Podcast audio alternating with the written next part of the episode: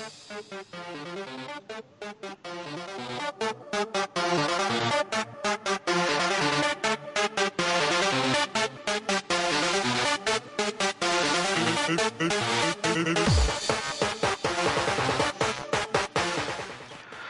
Hola a todos, hola a todas, bienvenidos, bienvenidas. Estamos en un nuevo programa de 7-Bit Podcast. Aquí estamos los de siempre. Nos sigue faltando Pablo que anda por ahí, por, eh, por, por Escocia, por ahí dando vueltas buscando el monstruo del lagonés.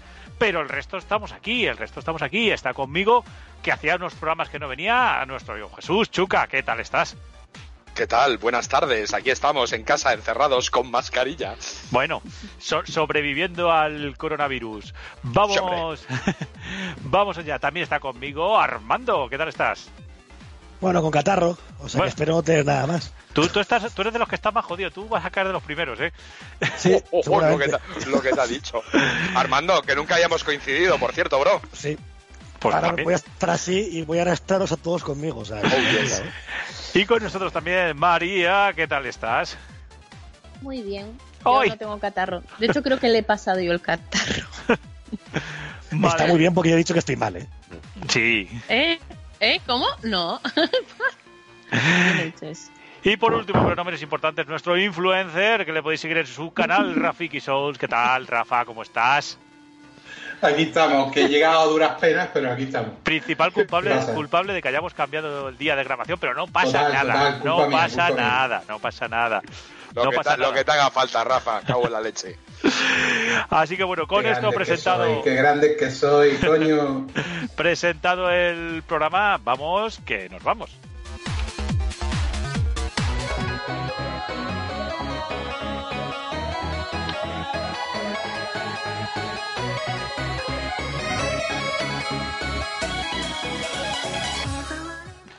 Contenidos, ¿qué traemos hoy? Hoy vamos a hablar, como siempre, de la actualidad del videojuego, de lo que ha sido noticia esta semana, de cómo ha funcionado este mundillo. Vamos también a comentar un poquito a qué hemos jugado, que bueno, pues eh, a ver a qué hemos estado, sobre todo la gente que ha venido, que ha faltado en los últimos programas, que no nos lo ha contado antes. Y hoy sí, hoy sí, hoy sí voy a hacer todo lo posible porque entre, aunque sean 10 minutos 15, vamos a hablar de Luigi's Mansion 3. Como siempre, nos podéis seguir en arroba 7bits barra baja com en, en Twitter, nos podéis escuchar en YouTube, iVoox, iTunes, Spotify, en Google Podcast, en Player FM, en Cashbox. Bueno, en YouTube nos escucháis poco ya, pero bueno, también os, mm, ahí tenéis programas antiguos. Y nada más, y nada más, vamos a empezar, pero ya.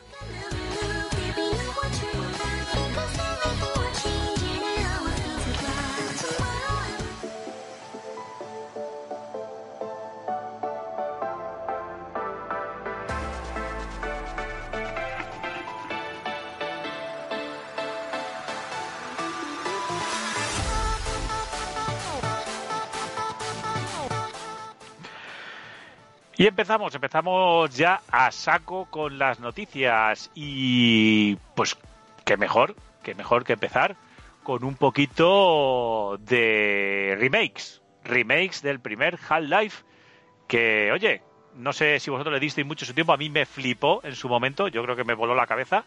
Y, y oye, que va a salir Black Mesa, que es un remake no oficial, pero digamos auspiciado por Valve, sale sale en acceso anticipado en marzo. No sé si lo vais a catar. que ¿Recordáis? ¿Probasteis el Half-Life en su momento? Yo toqué el 2 en su momento, entero. Me lo hice entero. Yo que nunca había sido de jugar PC. Yo era mi, mi etapa en la que yo empezaba a jugar el, el PC. Y recuerdo que lo disfruté mucho. O sea, no es uno de esos que se me haya quedado como grandísimos juegos. Si Héctor no lo está escuchando, probablemente muera el día que le vea. Pero, pero me resultó un gran juego. te voy a matar yo. Ya, ya, pues ya está, ¿ves? ya lo hemos arreglado en un momento. No va a Yo tener soy, ningún yo soy, Ya está, ya solucionado. Venga, ya un muerto.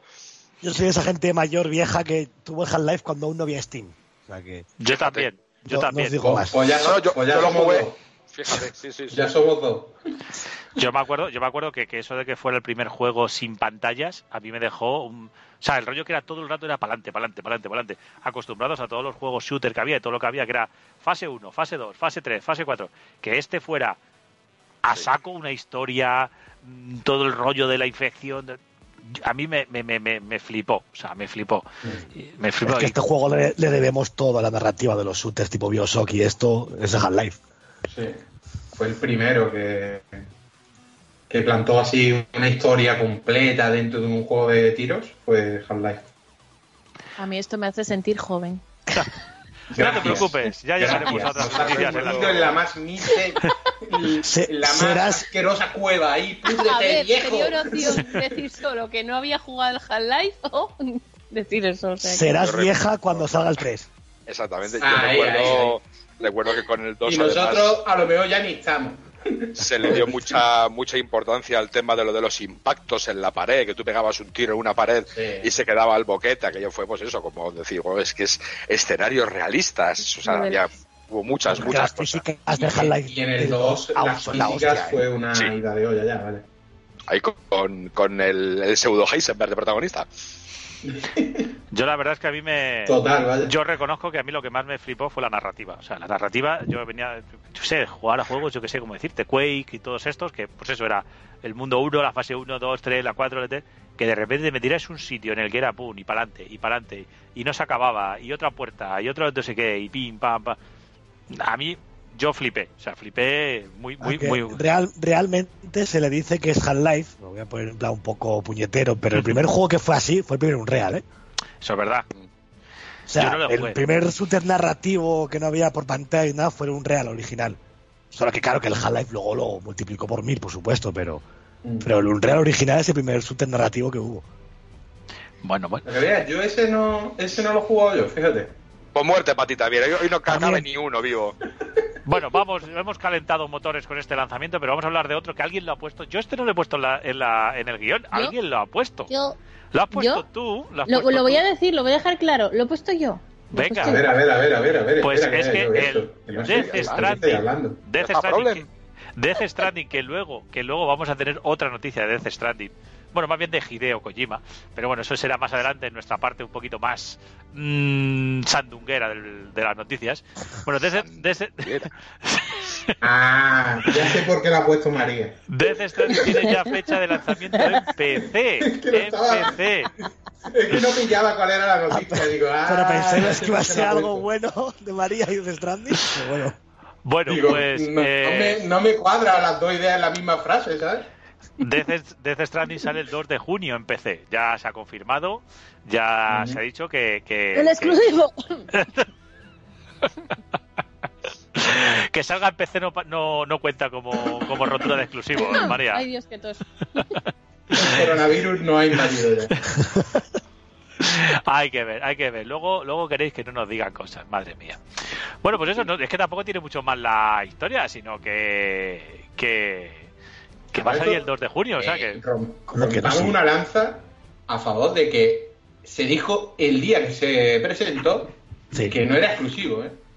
Y además, Lo que David, pasa es que la prensa se ha olvidado de eso. David no se ha dado cuenta y ha enganchado bien las noticias. ¿qué? Porque lo del, lo del remake de Half-Life engancha con que va a tener contenido de Half-Life el juego en PC. ¿Ah, sí? Bueno, eso, eso ves, eso me Hostia, pasa por pues, no ahí leerme me la noticia. blanco, ¿eh? Eh, Eso- en, vez de, eso- en vez de gorras, te vas a poder poner un headcrab en la cabeza. Ah, es De hecho, hay una verdad. foto. Es Ah, verdad. es verdad, es verdad. Siempre creí-. Yo Pues pensaba que era un montaje. Yo también. Claro, yo pensaba que era un montaje igual, a mí me pasa lo mismo. Pero vosotros subestimáis a Kojima mucho. ¿eh? Yo No pensaba sé, que era un pues, meme. tía, Yo pensaba que era Nos un está meme. troleando ya bastante con lo de Silent Hill. Ya nos está troleando el señor este. Bueno, lleva troleando toda la vida. Sí. Ahora. A ver, lo que han dicho es que en Steam se ofrecerá algún tipo de contenido de relacionado con la saga Half-Life, aunque de momento no lo han detallado. Y ha habido un cachondo que lo que han supuesto es poner un bicho de esos en la cabeza del, del Sam. Que no, que no, que no, que se ve el tráiler. ¿Qué le dices? Bueno, Que en el tráiler, que en el tráiler propio del acento de PC se ve el bicho en la cabeza. bueno, bueno. bueno. Veremos. Claro. Yo, yo la verdad es que no lo puedo confirmar porque no lo he visto, pero si, si tú lo dices, Armando, yo digo ahora mismo que te vas a poder poner un bicho de esos en la cabeza, seguro. Vamos a continuar, vamos A a, hacer un poquito, vamos a hacer un poquito de guerrita, un poquito de guerrita entre consolas, ya que hemos dado el puntito, y que son los juegos gratis para Play, Play, Play 4, Xbox One en, en marzo, que ya se han anunciado. Y bueno, pues hay siempre un repartito. Es verdad que también se ha anunciado lo que va a entrar en, en, en el Game Pass, que va a ser el Lorian de Willow Wisp, que no Dos semanas creo que quedan, ¿no? Dos queda semanas. poquito. Pero bueno, Sí, los juegos gratuitos de marzo en PlayStation Plus vienen también bastante interesantes. Sí, Ahora bien, Se Ahora folla bien. todo, lo siento mucho. ahora sí está. porque, porque meten, porque meten ver. la verdad que dos títulos al menos muy buenos. Yo digo, o sea, Shadow of the Colossus, la versión de Play 4, ojo, eso es un remake Guau. para Ya está, ahí está, han ganado ya. Con eso. Ya está. No, no, Eh, pero, pero particularmente el es remake. un pelotazo. Ese No, no. es un pelotazo, las cosas como son. Pero hay que Bueno, alguna vez tienen que hacer algo bien, otro no. Va, su- va su- uy, uy, va suel- va suelto o lo vuelven a meter empaquetado con el Aiko. No, no, no, No, suelto. lo remaquearon. Es el remake. Vale. de la Play 4. Es el remake. A mí me parece Eh, uno de los proyectos más jodidamente originales y fíjate que hay mucha gente que no le termina de convencer el tema de no, a mí es que pasearme con un caballo durante tres cuartas partes del juego para encontrar un bicho, a mí es que no, a mí me, me compró, a mí me compró brutalmente ese juego. Esa gente no tiene ni voz ni voto. Ya está, ¡Uy, que ya no soy el único que puede decir que- burradas en este programa, qué maravilla. Y hay que decir que en este caso el remake que hizo Blue Point lo clavaron, ¿eh? Porque es un muy buen remake. Yo reconozco eso. Yo, yo jugué, eh, en su momento tuve. Luego hablaremos de la Play 2, pero en su momento tuve el Shadow de Colossus eh, y no le terminé en su momento. Y me pillé el remake esta última vez. Y es que, para empezar, es el ejemplo de cómo hacer un remake. O sea, estaba hecho Mm. con tanto mimo, que, con, con tanto cuidado, como diciendo: ahora que tengo toda esta tecnología a, a mano, voy a hacer la burricada que quería hacer en su momento. Y el juego se ve de una manera como no se ve en otros remakes. O sea, y, Sí, y- se o sea, ve brutal. y los O sea, vídeos y todo. Bueno, es, es brutal. Y me la acabé entero en, en Play 4 y es una auténtica maravilla de juego. Sobre todo si te planteas como eso, que realmente los enemigos son como puzzles gigantes que tienes que resolver. Y, y, y es, es eh, vamos, cuando acabas con todos, el final, bueno. Eh, O sea, si hablábamos de narrativa antes, esto era brutal. Y bueno, ah, junto con Shadow of the Colossus viene Sonic Forces, Sonic Force, Force, Forces. Esto, esto es aprovechando que está la película en el cine. Pues han Como dicho, digáis "Venga". algo malo de este juego, me voy. No lo he probado, no lo Yo he no he dicho nada, he dicho Pues que, ¿no? De fuertes. que lo dan. Que lo, no, en el fondo es porque tiene fiebre y se quiere acostar.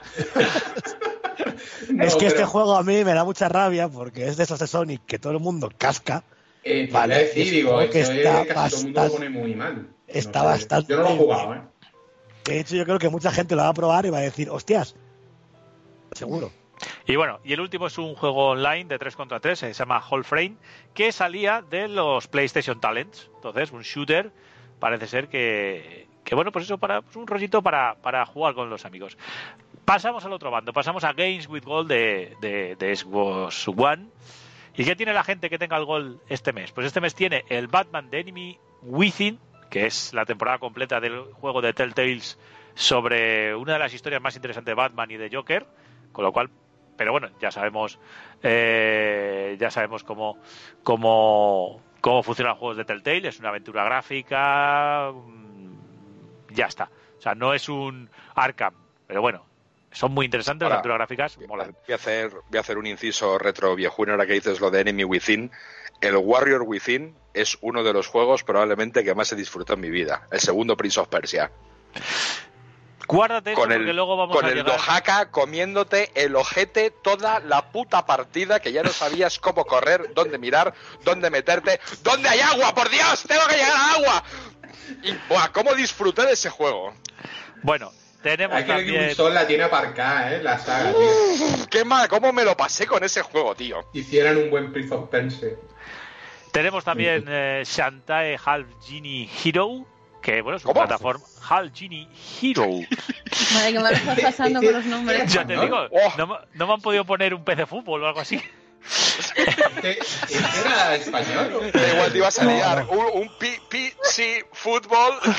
¿Cómo? A ver, y esto, Saca. esto es uno, es un, es, yo he oído hablar de él, nunca lo he jugado, es un plataformas rollo cartoon, eh, bastante colorido y, y bueno, pues, pues para los amantes de las plataformas, ahí lo tenéis. Sí, lo Pokémon, el dibujo, por lo que veo. Sí, es un Son muy buenos los Antae, muy buenos. De hecho, han anunciado el tercero nuevo que va a salir este año, creo. Y bueno, para rematar, porque claro, como en Xbox puedes jugar a los de 360, te van dan también el Castlevania Lord of Shadow 2, ¡Vámonos! 2, el 2. De hecho, dieron el 1 que hace tiempo. Hace un mes o así dieron el primero, ¿no? Sí, y también en Play también lo dieron en su momento. Y, ta- y también dieron el Mirror of Fate. Está la trilogía Sí. del Rosado entera en la. Y Vaya, otro, Ahí otro debo, Sonic. ahí debo decir que con la, solamente con la música de la caja de muñecas del primer juego, ahí ya también me ganó el, el Lords Sí. of Shadows. Simplemente con esa fase, puf, qué La música de. Rosado es. Los pelacos para colgar cuadros, niño. Escucha, eh, es curioso, pero el Lord of Shadow, el primero, Sí. eh, si no recuerdo mal, el primer jefe, jefe Celio, Ujú.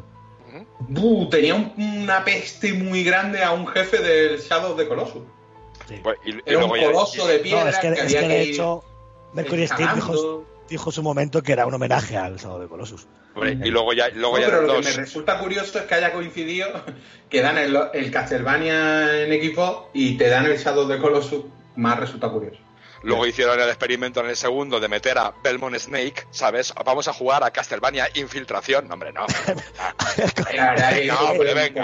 No, no, lo del segundo, lo que dan, el problema de ese juego es que juegas siendo Drácula y lo primero que haces es convertirte en rata.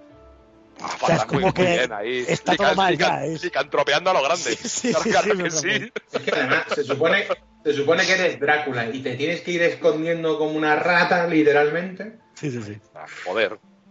Es que no tiene mucho sentido eso. Pero bueno, ojalá otro juego más que no sé cómo coño, a día de hoy, la puñetera Konami no les da el tercero para que lo haga Mercury Steam. Pero bueno.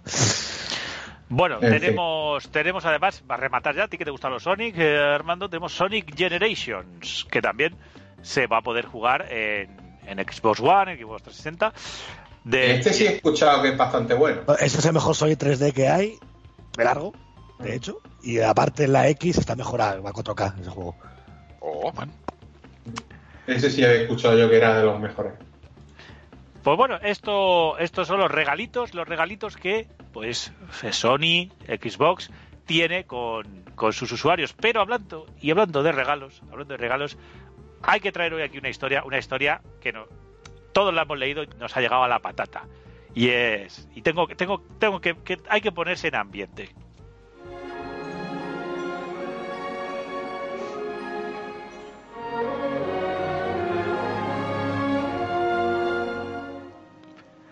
Y es que vamos a ver. Sony puede dar regalos, Sony tal, pero ¿quién lo va a hacer mejor y con más clase? Nintendo. ¿Qué hizo Nintendo? Bueno, Nintendo ha salido la noticia en, un medio japonés que envió eh, la historia. eh, la historia ya.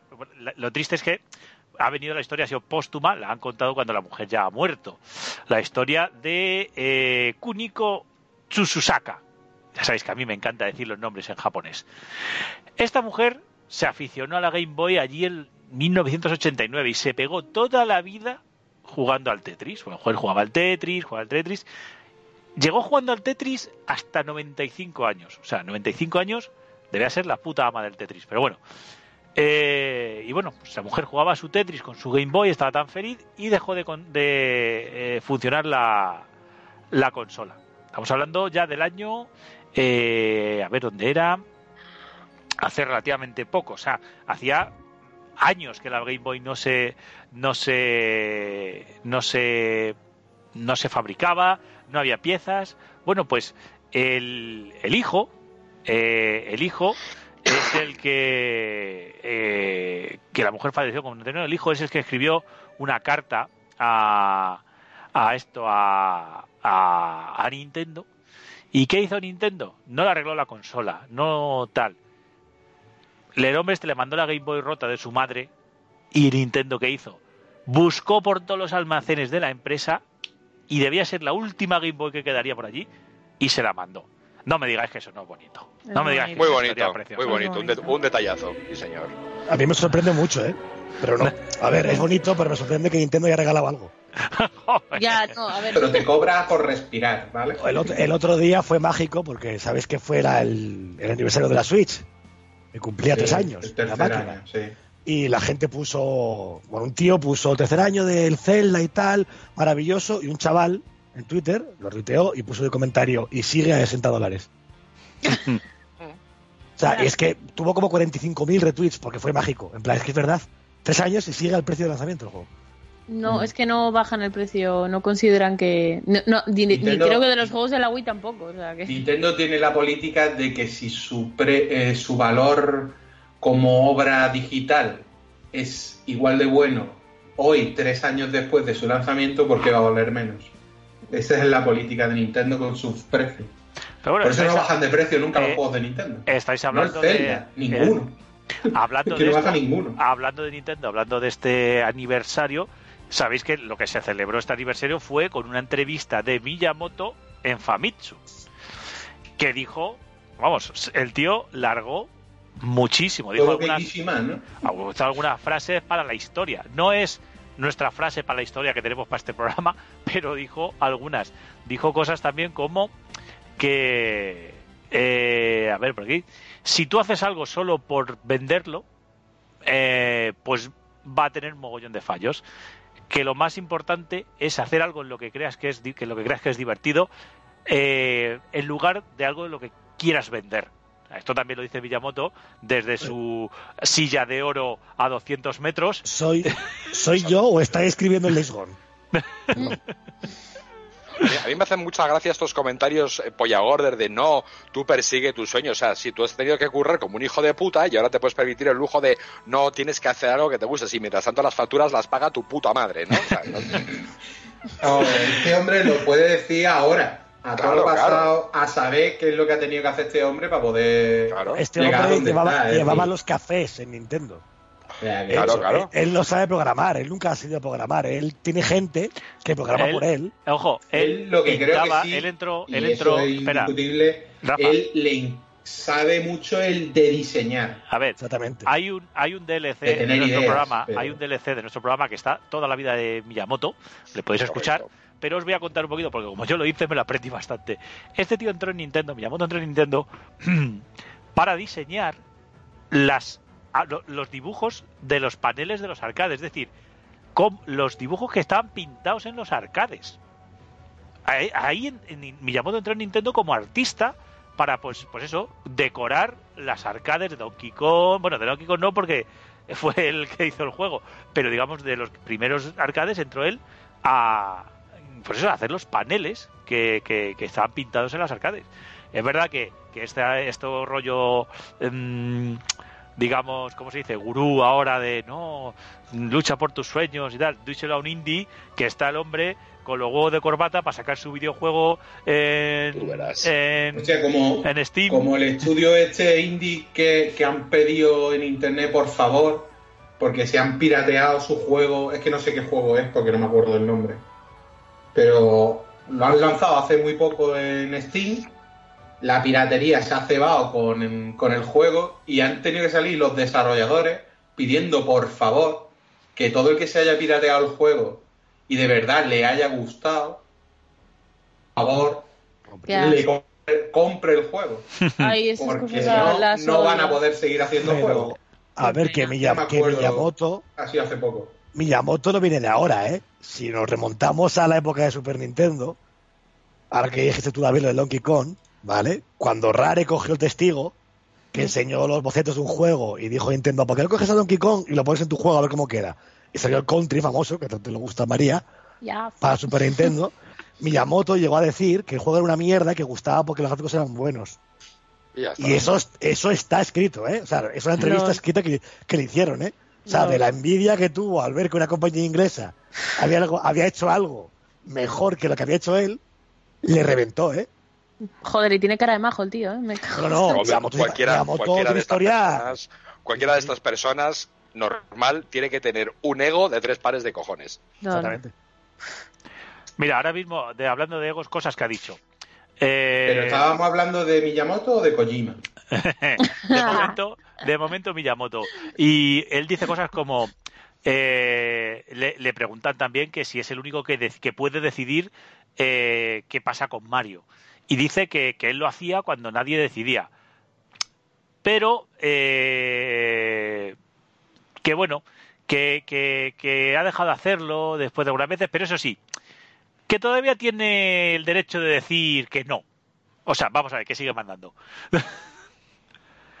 o luego también Oh. Ha dicho Muy que bien. nadie puede decidir hasta dónde van a poder llegar eh, con Mario en el móvil. Eh, o sea, que él es el único que puede, que, que nadie puede decidir hasta dónde van a llegar con Mario en el móvil. Y, y bueno, lo más grande, lo más grande, y esto sí que os va a gustar, es que ha dicho, vosotros os acordáis de la película de Super Mario, ¿verdad? Sí. Vale. Lamentablemente la recuerdo. Esa película es una obra maestra. Ma- Armando, tronco. Sería. Armando, Ahora, espera, por favor, antes- Un momento, un momento. Antes de que la digáis nada- estampa.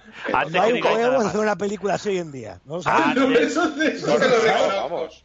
Está ahí con la Gema. Ayer. Están ahí. A ver, el otro día vimos Velocip- Velocipastor y le gustó. ¿Cómo? ¿Qué queréis? Perdona, ¿Qué queréis? perdona.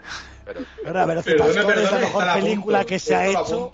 pero Es tío. un peliculón. Pero bueno, a ver, que yo sé que. ¿Velocipastor? No entiendo, no entiendo nada. Y busca, busca la portada, por Dios. Busca la Bueno. portada. Bueno, esa serie Z, pero a ver, hablando de peli- yo os quería decir lo que ha dicho Miyamoto de las películas de Mario.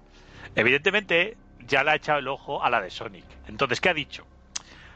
Ha dicho, pues sería, estaría bien que Mario tuviera una película en esta era. O en este momento, Ah, o vale. ahora. Guiño, guiño, codazo, codazo. Y yo, yo, la están haciendo- si, la, si la están haciendo ya con, con Illumination. Lleva ya un par de años en preproducción la película. Bueno, preproducción no es hacerla. Yo creo que ya el tío están viendo. Sí que decían que iba a haber una serie de, incluso de Link, de, de, de Zelda. Eh, Pero- Ojalá como la vieja. Ojalá. Han visto los sacos de billete que se han llevado en Sega por la peli de Sony y han dicho, pues yo también quiero.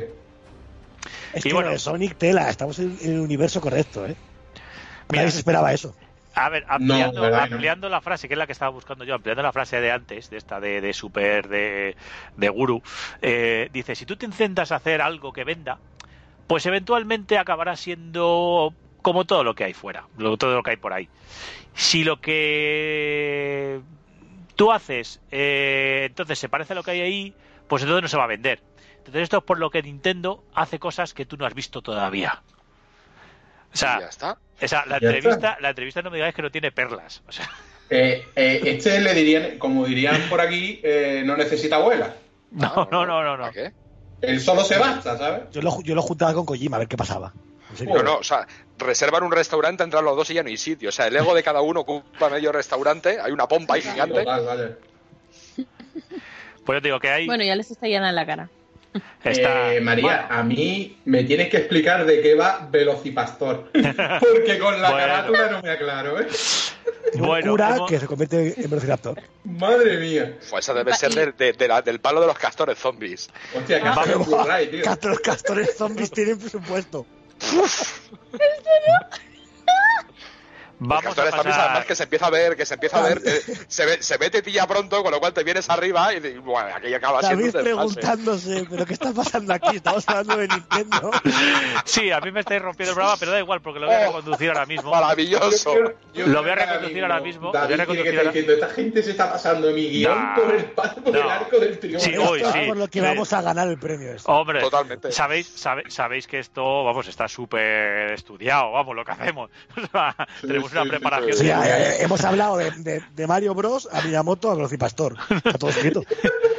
Bueno, está. pues Y hemos acabado, acabado con los castores zombies. Sí. yo lo que quiero ahora, lo que quiero ahora es, es mm, vamos a hablar, vamos a cambiar de, de- vamos a cambiar de, de tercio y vamos a hablar de, de Sony. Vamos a hablar de Sony, ¿por qué? Porque se han cumplido este, esta semana. Vamos a hacer un poco de recuerdo de qué, fue nuestra vida. Eh, María, por mucho que seas joven, esto te tienes que acordar. Pues se han cumplido 20 años de la PlayStation 2.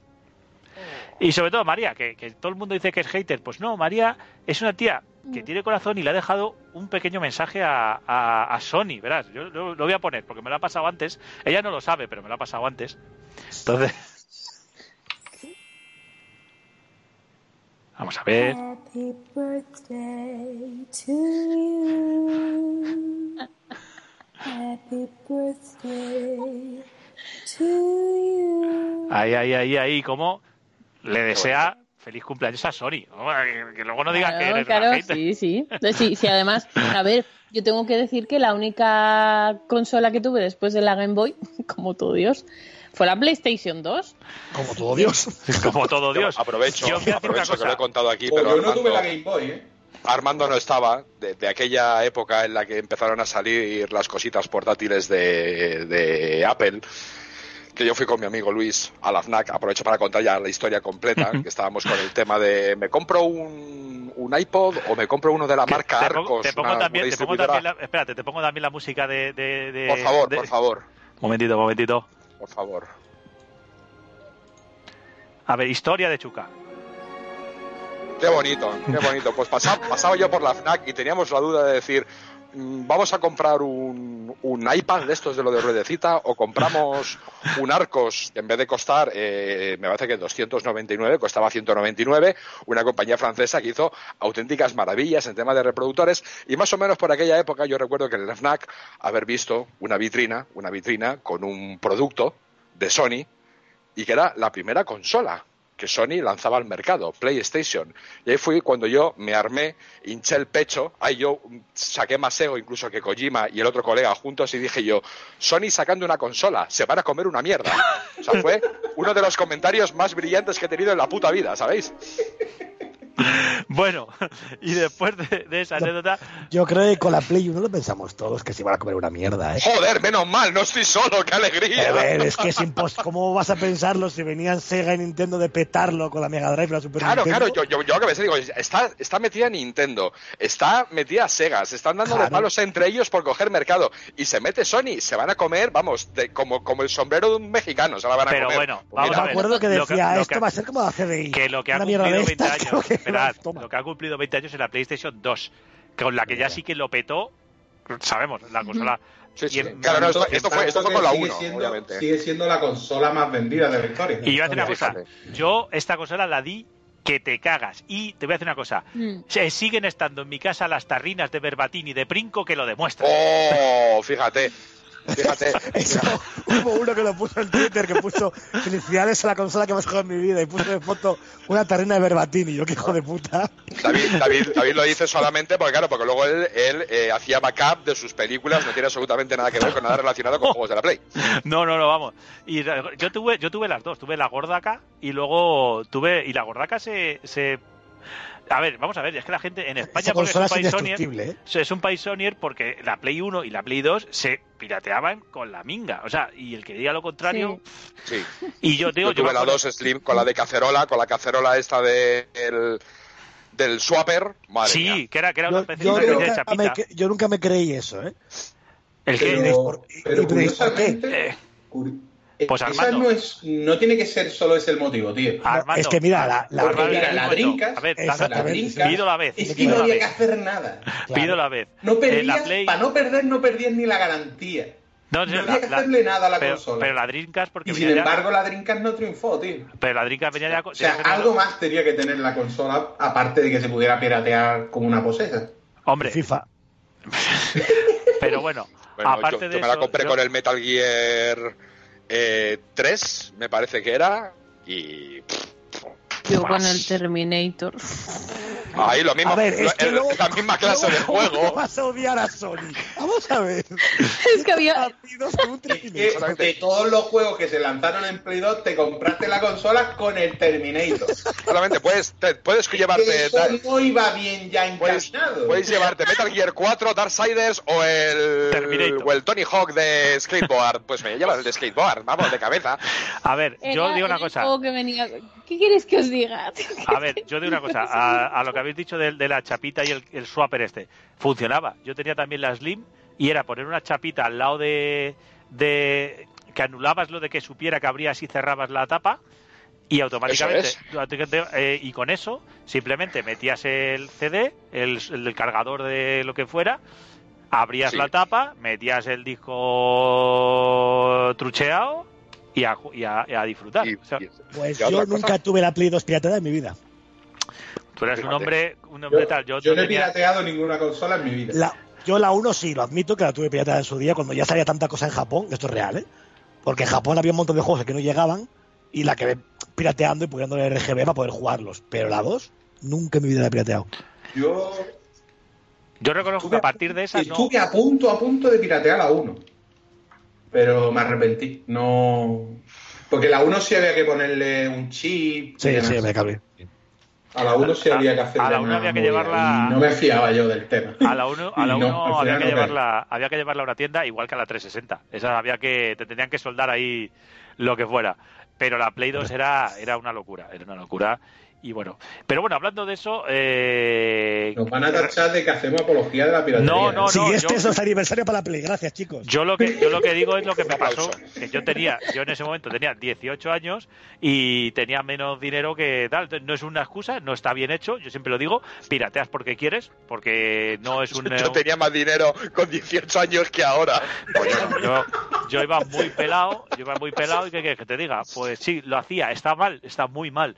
No, Luego no, he dejado ya, de ya, hacerlo, ya, pues pero sí. digo que, a que nos, van a, nos van a dejar de seguir unos pocos, ¿eh? Bueno, Vamos pero a dejar el tema ya. es- a Ahora, mira, esos- que os deje de seguir por esto, teniendo en cuenta que esa consola tira pirateada uno de cada cinco o más, ya sería. Creo te- y, poco, y poco me parece. Por eso. a eso a esos también les diría que nunca se han bajado un MP3 o nunca se han bajado una película. Que a ver, está mal, yo no digo que esté bien, está muy mal hecho, no hay que hacerlo, no hay que hacerlo. Y si lo haces tienes que reconocer, lo hice mal, fui un sinvergüenza, Claro. lo fui, lo fui, lo reconozco. Se te está pirando un poco, David. Bueno, Exactamente. Vamos a de hablar de ahí, la. Vamos a hablar de los juegos en sí. a ver, sí, yo iba a decir que si tenéis, antes habéis dicho el Está yendo un poquito a la fresa, amigo. habéis, habéis dicho antes del Príncipe Preciado 2, ¿a qué juegos os recordáis? Yo de, de, de, a mí, de los que más me gustaron, yo reconozco que me que tuve a la vez, eh, porque yo también tuve mitad y mitad de generación, y una, una parte de la generación estaba hablaba de videojuegos en un periódico y no sé qué, y me llegaban los juegos porque sí, entonces no me hacía falta hacer nada. Luego ya me acostumbré a lo bueno, me quedé sin el trabajo y dije, yo quiero seguir con esto. Y el caso, la droga es muy mala, amigos. Eh, el caso que me llegaron, me acuerdo, una Navidad, el Príncipe de Persia el primero y el Beyond Good. El Príncipe de Persia venía con una campaña de publicidad que te cagas, pero fue poner el Beyond Good y decir, esto es brutal. Es uno de los juegos que más cariño le tengo a PlayStation 2. ¿Vosotros a cuáles? El, el- es fácil. Yo la compré por el Metal Gear 2. Creo que mucha gente cuando vimos ese trailer dijimos, ¿qué es esto? O sea, el cerebro está ya, pero a ver, yo el juego que más recuerdo, y ay, María lo sabe, es algo de Colossus. De hecho, para mí es uno de los tres mejores juegos de la historia, a día de hoy. Lo sigue siendo. Yo ese Yo me con el Metal Gear, la Metal Gear 2 lo disfruté. Además fue un juego, el típico que luego te pones a pensar cómo está hecho y lo que hay, porque al principio tú decías tú, hostia, qué raro, ¿quién es el protagonista? Me lo han cambiado, no sé qué. Y a medida que iba avanzando el juego decías tú, o sea, qué y dónde olla, pero cómo me está gustando. Es que vaya troleo que se marcó. Troleo, pero, pero ya no te digo al final con, con el tema de, de, de Fission Mail. Sí, sí, sí, que le- pero- o sea, es, es troleada tras troleada, pero para mí es Pero maravilloso. es que ese juego se anunció continuamente con Snake, se llegaban a ver vídeos e imágenes de Snake donde estaba Raiden. O sea, nunca se habló de Raiden jamás en ese juego. Y salió a la venta y todo el mundo nos pegamos la hostia en la boca. Sí. O sea, eso fue el troleo máximo que tuvo que llevar en su vida. No hubo un juego como ese, ¿eh? A Esa, de troleo. esa- esa fue la gran Kojimada para mí, efectivamente. Sí, sí. Pues yo creo que también fue la gran época de los gran de los grandes Auto, sobre todo del Vice City y del San Andreas. Yo creo que Que yo el, San no el San Andreas lo petó muy fuerte. Es que que esos juegos los tengo más asociados a la Xbox One, porque es que se veían que era un infarto ahí. Yo sé creo que fue el que me vino de regalo con la 2, el, el GTA. Y llega el Turismo 3 cuando salió lo- con la consola casi, al, al año. Eso fue una locura, ¿eh? también es la consola que vio nacer el God of War, que también me acuerdo que el God of War en su momento el primero. God of War, Oh. el, uno, el uno, bien, pero cuando se vio el 2, hostias. Pero, pero todo es que fue Es una que el maravilla. salto del 1 Es al que- 2. Es que el Devil 2 la May- Devil Cry con el sistema de orbes que Es para mí es del que han bebido todos, además. O sea, el. Devil May Cry, que luego dices o sea, de hecho el God of War, cuando lo vi dije yo, qué puta maravilla de juego, pero me da mucho tufillo al, al, al Devil May Cry. O sea, era el mismo sistema de orbes, el mismo sistema de no sé qué, pero es que era todo, todo. Es que sacaban un juego y otro bueno, y otro bueno, y otro bueno. ahí, o sea, ahí ¡buah! vimos nacer Kingdom Hearts, ¿eh? Así, sí. Eso iba a decir que Final yo Fantasy jugué X. al En Kingdom general, Hearts. Otro. Eh, en general Al- muchas sagas, muchas sagas nacieron de verdad donde donde nació y donde luego ha habido mm, sagas que fue en Play en Play 2 donde han los, pegado los, los Jack and Duster. Y fíjate que sí, ojo, y esto, y lo digo para, para los que nos escuchan, esta conversación que estamos sacando sobre Sony no estaba pensada para que luego haya alguien, Sí. alguien que comente que si a alguien le gusta Sony, que no escuche nuestro podcast. Fíjate qué cosas, ¿eh? Mm. Mm. En fin. pero si es que fin. pero, pero tienen que llegar aquí, como si quieres lo de la piratería de David, mal. bueno Bueno, La bueno, Que me echen la culpa a mí, que me, que me pongan a Sí, mí sí, perdido. sí, sí. Si a mí me da igual. pero si lo va, a inter- lo va a interpretar al final como le salga a los cojones, con lo cual tú verás. A ver, Yo, por a ver, ejemplo, jugaba mucho con al juego de El Señor de los Anillos, El Retorno del Rey, creo que era, o Las dos Torres. Uno de bueno. ¿eh? Eso es para jugar en, coopera- para jugar en cooperativo, es de lo más divertido que he jugado. No- hasta las tantas de la mañana con un colega, con José Luis, que siempre nos Es escucha. José. Luis, un besito, viendo amanecer, echándonos partidas en mi casa y yo ahora vete para acá. O sea, para jugar en cooperativo era Es maravilloso. brutal. Ese, ese me Yo encantaba, la os verdad. voy a decir ¿Qué otro. Fue de esos juegos de Electronic Arts? Madre mía. O- Os voy a decir otro que a mí me flipó mucho y fue el Onimusa 3 con Jean Reno.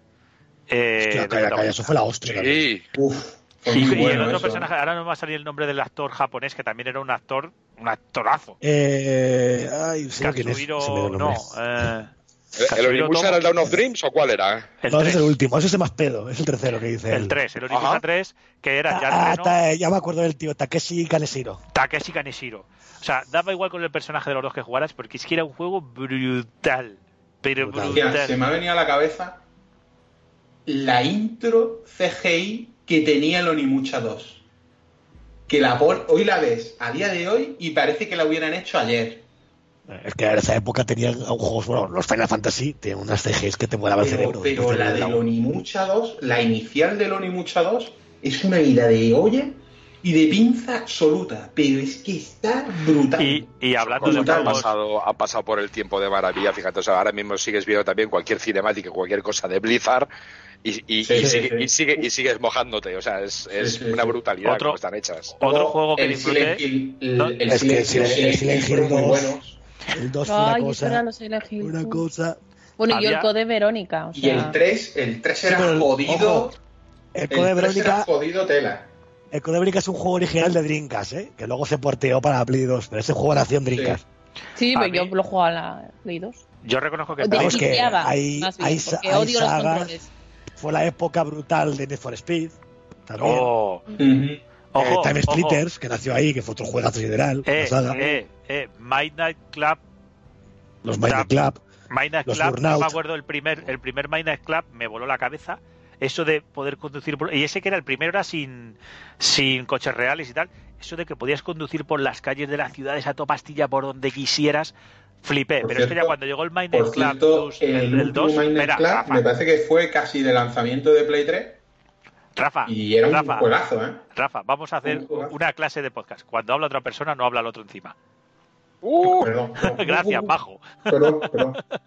El caso, el Minecraft, el Minecraft 3, que fue el de Play, el también de Play 2, que era el ya que ya podías cambiarle lo- las llantas y todo, ese era brutal.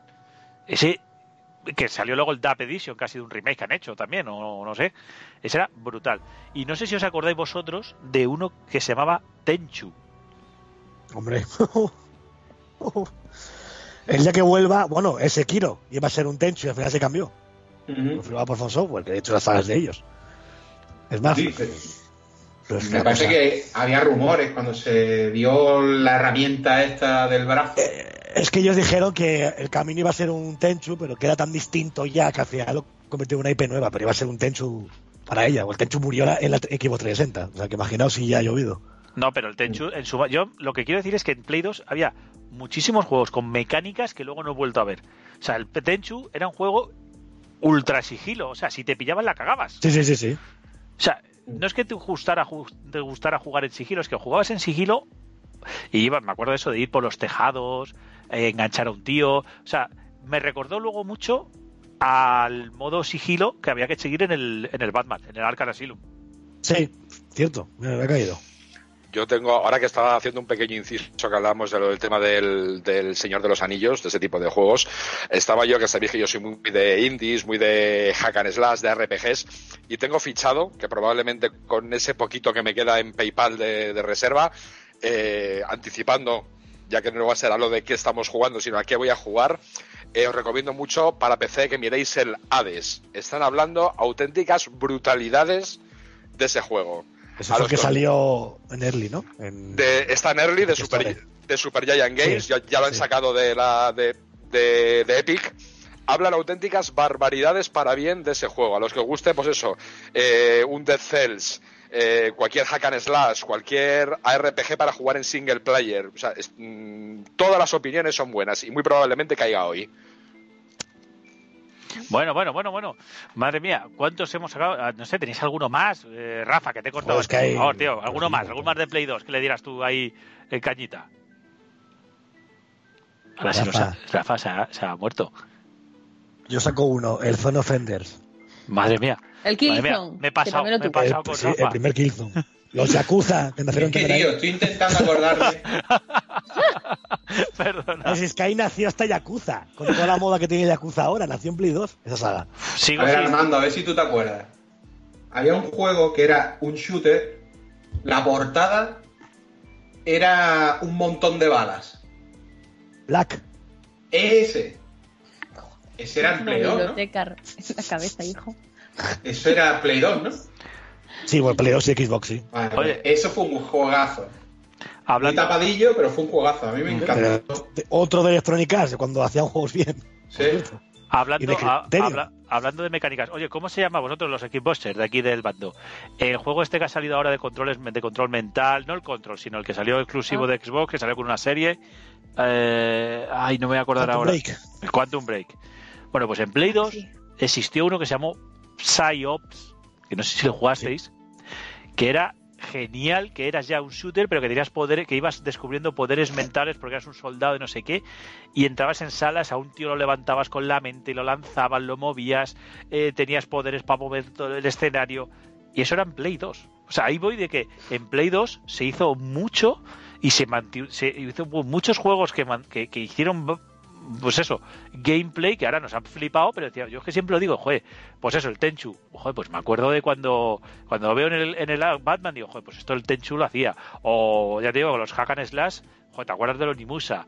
Estos de poderes mentales, por el PsyOps que había en, en, en Play 2, la verdad es que tuvo un catálogo la Play que, que ahí sí que no se le puede negar, que, que no sé si era por facilidad de desarrollo o por qué, pero aquello era aquello era desproporcionado. A ver, es, es la consola que mejor catálogo de la historia, yo creo. Porque aparte de juegos-.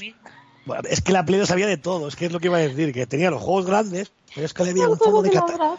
Había un fondo de catálogo Pero esa está- consola que era una barbaridad. Había, estaba el juego de Pepsi Man y bueno, había el juego del Neng, el juego del Neng de Castefa. Esto es lo que pasa en verdad. Yo me acuerdo de la portada. Hostia, qué, qué Salía, infamia, salía de el verdad. tío haciendo así con las manos. Uf. Qué barbaridad. Es que. El de, el de Torrente también llegó a salir en Play 2, ¿no? Sí, Sí, Fue la dos, yo creo ¿verdad? que sí. Sí, sí, sí, es verdad, el de Torrente. Esa el de época. Torrente. También salió- María, madre mía. era brutal, brutal. Portal en su momento también. Digo Portal, no el Postal. Postals, los postals Postal. también, los, Proye- los Project Zero. Oh, los Project Zero, los Clock Tower. Fíjate, yo en esa época, ahora que soy un cagado de los juegos de miedo, pero en esa época me, me molaban. Y me acuerdo que había uno, a ver si lo sabéis vosotros, había uno de Survival Horror que podías, co- eh, que era cooperativo y que estabas como en un instituto en el que llegaba como una historia. Sí, sí. Eh, ay, no me va a salir el nombre. Pero ese para jugar en También está en PC. Salió en PC. Ese para jugar en cooperativo era brutal. Mm, no tengo el nombre en la cabeza, pero sé qué juego dice. El Oscure. Obscure. El Obscure. Sí, Obscure. señor. Ese, ese. Ese, ese. Eh, y- pero es que claro, la gracia que tenía era lo de jugarlo en cooperativo. Que no había ninguno, opera- co- no había ningún. Y luego, no sé si vosotros jugáis al Starkey Hatch, jugasteis en la Play 2. Tú lo a ver, sí, sí. Bueno, pues el Starkey Hatch tenía una cosa muy muy guapa, porque el juego iba de que uno de los uno de los jugadores conducía el coche y el otro disparaba. ¿Qué pasaba? Que si tú tenías volante y tenías la G con la pistola, podías jugar uno conduciendo el coche con el volante y el otro disparando con la pistola. Oh, qué donde olla. Cosa que no se ha vuelto a ver en ningún juego. Yo digo, y ese, yo me hice con un. Me dejaron el volante, me dejaron la pistola para venir con un colega y bueno, las tardes, la, la- la tarde que nos pegábamos allí con el volante y la pistola era brutal. Es que era, era, era como un driver, pero, pero, pues eso, de Starkey Hatch de los 70, conduciendo el Gran Torino y uno conducía el coche y el otro iba pegándole tiros a lo que fuera. Era brutal. Fíjate. Era, por eso que se hacían muchas cosas, muchas cosas locas que luego se han dejado de hacer. Y que, que Eh. es una pena. No, porque Ah. ahora es mucho más caro ya. Ahora no te puedes arriesgar con. Claro, ahora tienes que ir un ¿Cómo poquito más sobre el seguro, porque si Sí. no, Yo reconozco que era una época, incluso que te puedes ir al traste, ¿vale? que yo me moví un poco por la prensa del videojuego en esa época, era una más de andar por casa. Éramos más, más tirados. Los de prensa eran gente mucho más cercana. Ahora, por lo que me cuentan, está todo con demasiado corporatizado. En ese momento Es era... que se ve, se ven las noticias. Fíjate que la propia prensa no es ni prensa y están ahí de prensa. Así Yo- también pasa. Yo me acuerdo que éramos... Lo que ha dicho. Me acuerdo que éramos batallillos, que íbamos ahí a la rueda de prensa con... y nos dejaban a tal, bueno, nos flipábamos por todo. Bueno, bueno, increíble, increíble. Yo, yo me acuerdo la pre- cuando se presentó el primer Halo, me acuerdo que la, que la oficina donde yo estaba vino un tío vestido de jefe maestro a traerme el juego. Y de cuando solamente la- y de cuando solamente las revistas que eran temáticas de una determinada compañía eran parciales. Solía y pasar. luego estaba la hobby consolas. Exa- Exactamente. Bueno, vamos a avanzar y vamos a venir ya desde los recuerdos y vamos a venir Espera, a... antes, antes de acabar, David, yo, yo haría una pregunta. Si la gente de aquí considera si esa consola es la mejor consola de la historia. La Play 2, Sí. posiblemente. Junto con la para mí junto con la Super Nintendo. Hmm. Yo reconozco que esa generación tuve las tres y las tengo todavía guardadas, la Xbox, la GameCube y la Play 2. Y, y la que más disfruté fue la Play 2 sin duda, lo reconozco. La que más catálogo tiene con diferencia. Es que es, es imposible disfrutar más de esa consola. Era, es que era, era un no parar, o sea, era un no parar, era y sobre todo esos juegos muy frescos, muy que te también es que ver, claro, es- era la primera generación que dominaba el 3D de verdad, que dominaba ya muchas cosas y, y te dejaban loquísimo. Luego lo Eh, demás, fíjate. sí, no, no, sí, sí, no, no, terminado. Que fíjate si había huevos. Que la consola salió con un juego de hacer fuegos artificiales. De Faltavisión. Es verdad. O sea, era un juego de lanzamiento con la máquina, ¿eh? O sea, que había unos huevos así de grandes para hacer eso. máquina que costó 75.000 pelas de la época. Bueno, pero eso tardó un mes en bajar porque no la compraba nadie. Ya, bueno, pero Me aún, pasó igual a las dos, a esa y a la, y a la Xbox. aún, aún aún con 50.000, ahora mismo 50.000 euros, una cons- un 50.000 pelas, cambio 300 euros, o sea, 50.000 pelas era un dinero. Era- Es que, es que de aquella era una barbaridad, eso se podía pagar por una máquina de aquella. Bueno, madre mía, qué revival, qué revival, qué recuerdos, qué viejos somos, madre mía, 20 años y una idea, una idea solo. Fijaos que de las tres que hubo esa generación, que son GameCube, Xbox y Play 2, la que arrasó era la menos potente de las tres.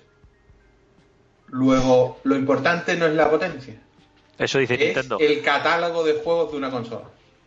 Y esto no va con segundas para nadie ni para Bueno, nada. pero es, es, es la Es realidad. una idea real. que digo, ¿vale? Que, que muchas veces se nos olvida, empezamos con los teraflops y leche, que si una va a tener 12, que la otra va a tener 9, que la otra... Da igual, da igual los teraflops. Bueno, pero es Lo que importante son los precisamente- juegos. Díselo, díselo. Precisamente estoy esperando por el Efectivamente, díselo a catálogo. la Switch. Pero precisamente estoy esperando por el catálogo. Para Aquí mí el pre- problema también parte del catálogo. Eh, mientras que los otros están apostando por estudios indies y por nuevas ideas, los otros me parece a mí que se están quedando un poco en el marketing, desde mi punto de vista. De hecho, lo que Bueno, decías, ahora tú, mismo ya ni en el marketing. Ni en el marketing, nada, no es, es una cosa cuando hemos hablado con gente de temas de dirección creativa y demás que, que para nosotros, que además es que se aplica prácticamente a todo. Uno de los eslóganes de, de publicidad que más se han quedado en la mente de la gente y que son más ciertos para aplicar a todos es el de Pirelli. El de que la potencia sin control no sirve de No nada. sirve de Eso nada, es que lo aplicas absolutamente a todo. Exacto. No, pero Bueno. a ver, que era una idea en el sentido de que en esa generación, por ejemplo, la que arrasó fue la menos potente de las tres. Pero lo importante no es la potencia, lo importante es el catálogo que llegue a tener una El- consola. El hardware de la Play 2 era bastante mierdoso comparado con la Cube Sí. y la Xbox, ¿eh? además, pero es que daba igual. O sea, y se igual. Tenéis, y el- tenéis que mirar, pues eso, tema de, de ventas y de las calificaciones que se están haciendo en Steam de los juegos. Eh, fíjate lo que tira, que yo lo he llegado a jugar en una tablet de 1 de RAM, eh, el Don't Starve.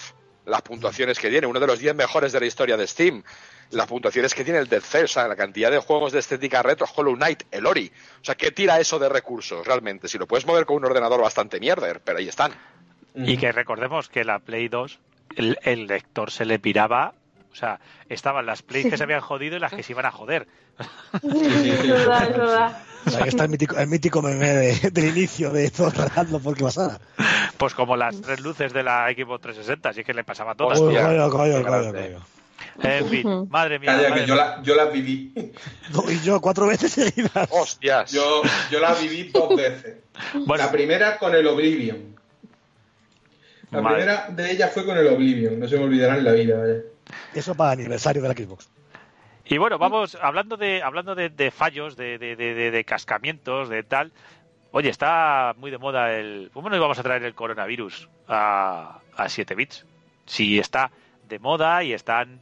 Eh, pues eso. mm, hablando del todo el rato, porque para empezar se ha, aplazado de momento la Games Developer Conference. Y claro, todo el mundo tiene puestos los ojos en, en el E3. El E3 2020, en junio, que la eh, esto la organización está todo el rato diciendo no pasa nada, esto sigue igual, esto no esto no pasa nada, lo vamos a hacer y sabéis que cuando una organización dice que va a seguir adelante y que su evento va a esto es que está cancelado. o al menos en mi en mi opinión. Bueno, para A ver, la es que cosa, por para lo junio la visto cosa estos cambiar. últimos días se ha declarado ya la emergencia sanitaria en Los Ángeles. Hay 10.000 casos en Los Ángeles, ¿eh? Solo en Los es que Ángeles. fue una burrada de repente. Entonces, eh, ya, ya se canceló la PAX, ¿fue? ¿Lo de Boston? Sí. No, la Sí. PAX no. Bueno, no se No, canceló. no, no. No se canceló. Fue Sony que no quiso ir y un par más. La que se Pero canceló ha fue la que habido, dijo David. ha habido la GDC, coño, lo que ha dicho GDC, David, que se ha retrasado, a ver si, porque en Boston creo que era también, y, y en Boston también había alerta sanitaria. Y ahora la han declarado en Los Ángeles, y entonces, pues, como el E3 es en Los Ángeles, por si hay alguien desubicado, pues, a ver, en principio la organización dice que sí, que sigue para adelante. También, hombre, yo creo que ellos cuentan con que todavía tienen margen de tiempo porque el E3 es en verano. Entonces, que no es una cosa que vaya a ser el mes que viene. Pero aquí da igual porque cuando se canceló el Mobile Congress de Barcelona, Mm. no lo canceló la propia organización. Se, se autoobligaron porque todas las compañías dijeron que no vamos a ir. Ellos no iban a cancelar bajo ningún concepto, ¿eh? Mm. esa, esa tal. Entonces yo creo que el E3 le puede pasar parecido, salvo que hay una catástrofe ya con otros 10.000 personas más. Ellos no van a decir nada hasta que diga Microsoft, oye, yo tampoco voy. Y ya Claro, Nintendo, oye, yo yo, tampoco que- voy. Bueno, Yo creo Nintendo- que van a esperar porque como ya te digo, como es muy tienen muy mucho tiempo todavía hasta que sea el evento, pues no creo que ellos se pronuncien ya para empezar porque lo que tú dices, ninguna compañía ha dicho que no vale 3 por Es eso. que ahí está. Entonces, Yo creo que van a esperar. Y yo creo que las propias compañías están un poco a la expectativa a ver qué pasa con el virus. Hay por ahí rumores de que a lo mejor el calor del verano no le sienta bien al virus, en fin, paranoia que no sabemos cómo van a reaccionar o no van a reaccionar los virus al calor. Entonces, Hagamos de, cuña, hagamos de cuñados. Efectivamente, ya salen cuñados por hasta debajo de las piedras, ¿no? Pero el tema está en. Bueno, de momento es pronto todavía, el E3 queda bastante todavía. Y a lo mejor cuando llegue el verano, pues esto del coronavirus, pues está un poco. No digo ya que no que no haya nada, pero a lo mejor está más controlado y no estamos en plan alerta sanitaria. Como dices tú, es que Los Ángeles van por 10.000 casos. No es cachondeo. es es una barbaridad. Eso. Es una locura, o sea. No, pues la la verdad es que- lo que quiero decir es que si el E3 fuera la semana que viene, probablemente se cancelaría. Es lo que quiero decir, vaya. Yo no tengo una bola de cristal, pero vaya, con 10.000 casos en Los Ángeles, si el E3 fuera la semana que viene, casi seguro que estaría ya cancelado. Pues bueno, yo digo lo que pasó con el Mobile World Congress, básicamente es que el problema es aquí quien paga la fiesta. Eh, ellos querían que se declarara eh, emergencia nacional y que el seguro corriera con los gastos, ni la Generalitat ni el gobierno declaró tal, y ahí ah, hubo un problema. Yo creo que en Estados Unidos la la, la administración yo creo que sí que va a de- declarar emergencia y tal, y bueno, depende cómo se desarrolle todo, todo, todo, todo, todo, pues llegarán a, a, a- pero vamos a ver, os digo una cosa, en mayo está la Google Developer Conference y ya se ha cancelado también. Y está muy cerquita del... Está un par de semanas antes que el E3, entonces... A ver, yo lo que digo es que también estas ferias, con esto del coronavirus, lo que corren el peligro es de demostrar su... mm, que el gasto que hacen las empresas a lo mejor no es para tanto. Mm, A ver, una feria de muestras como es el E3 a lo mejor sí, una feria de negocio como es el World Congress tiene más peligro, porque si las empresas consiguen hacer los mismos negocios sin ir y sin gastarse el dinero que se gastan, pues a lo mejor dicen, oye, pff, si es que con lo que nos ahorramos aquí nos hacemos aquí un, un pico, o sea, contando que Nintendo ni Sony van a ir porque han dicho que no van nunca, ya, ya lo dijeron, yo creo que pende de un hilo este año también, o sea, no ya sin ser cuñados y tal, sino viéndolo tal, bueno, Yo Pero- creo que se va a cancelar, ¿eh? El E3. Sí, yo, creo que también. pero bueno, Pero bueno, Hablando del coronavirus, no sé si sabéis que, que justo mira, ca- casualmente Chuca, hoy que has venido tú, vamos a poder, vamos a llamar al Marines. Es una casualidad que cada vez ¿Por que vienes tú, ¿Por qué será? ¿Verdad? Que qué cosas tan curiosas. cada vez que vienes tú le podemos llamar. Es curioso, ¿sabes? No sé. Sí. El caso es que eh, le tenemos, yo no, le tenía perdido la pista y el otro día me dio, me mandó un mensaje extraño de que Sí. el tío estaba, eh, estaba en primera línea del coronavirus, me dijo. Y dije yo, pues no sé. Está- Así que Está, está, está ahí, está ahí dándolo todo. Igual es vuelve, la edad. vuelve. eh. Igual es la edad y empieza a chuchear y ya nos dice cosas raras. eh. no. Niña, llevas unos comentarios ya con temas de la edad que ya empiezan a resultar irritantes. Yo lo que digo una cosa, vamos, vamos a salir de dudas y lo que vamos a hacer es llamarle a ver qué nos mejor. cuenta.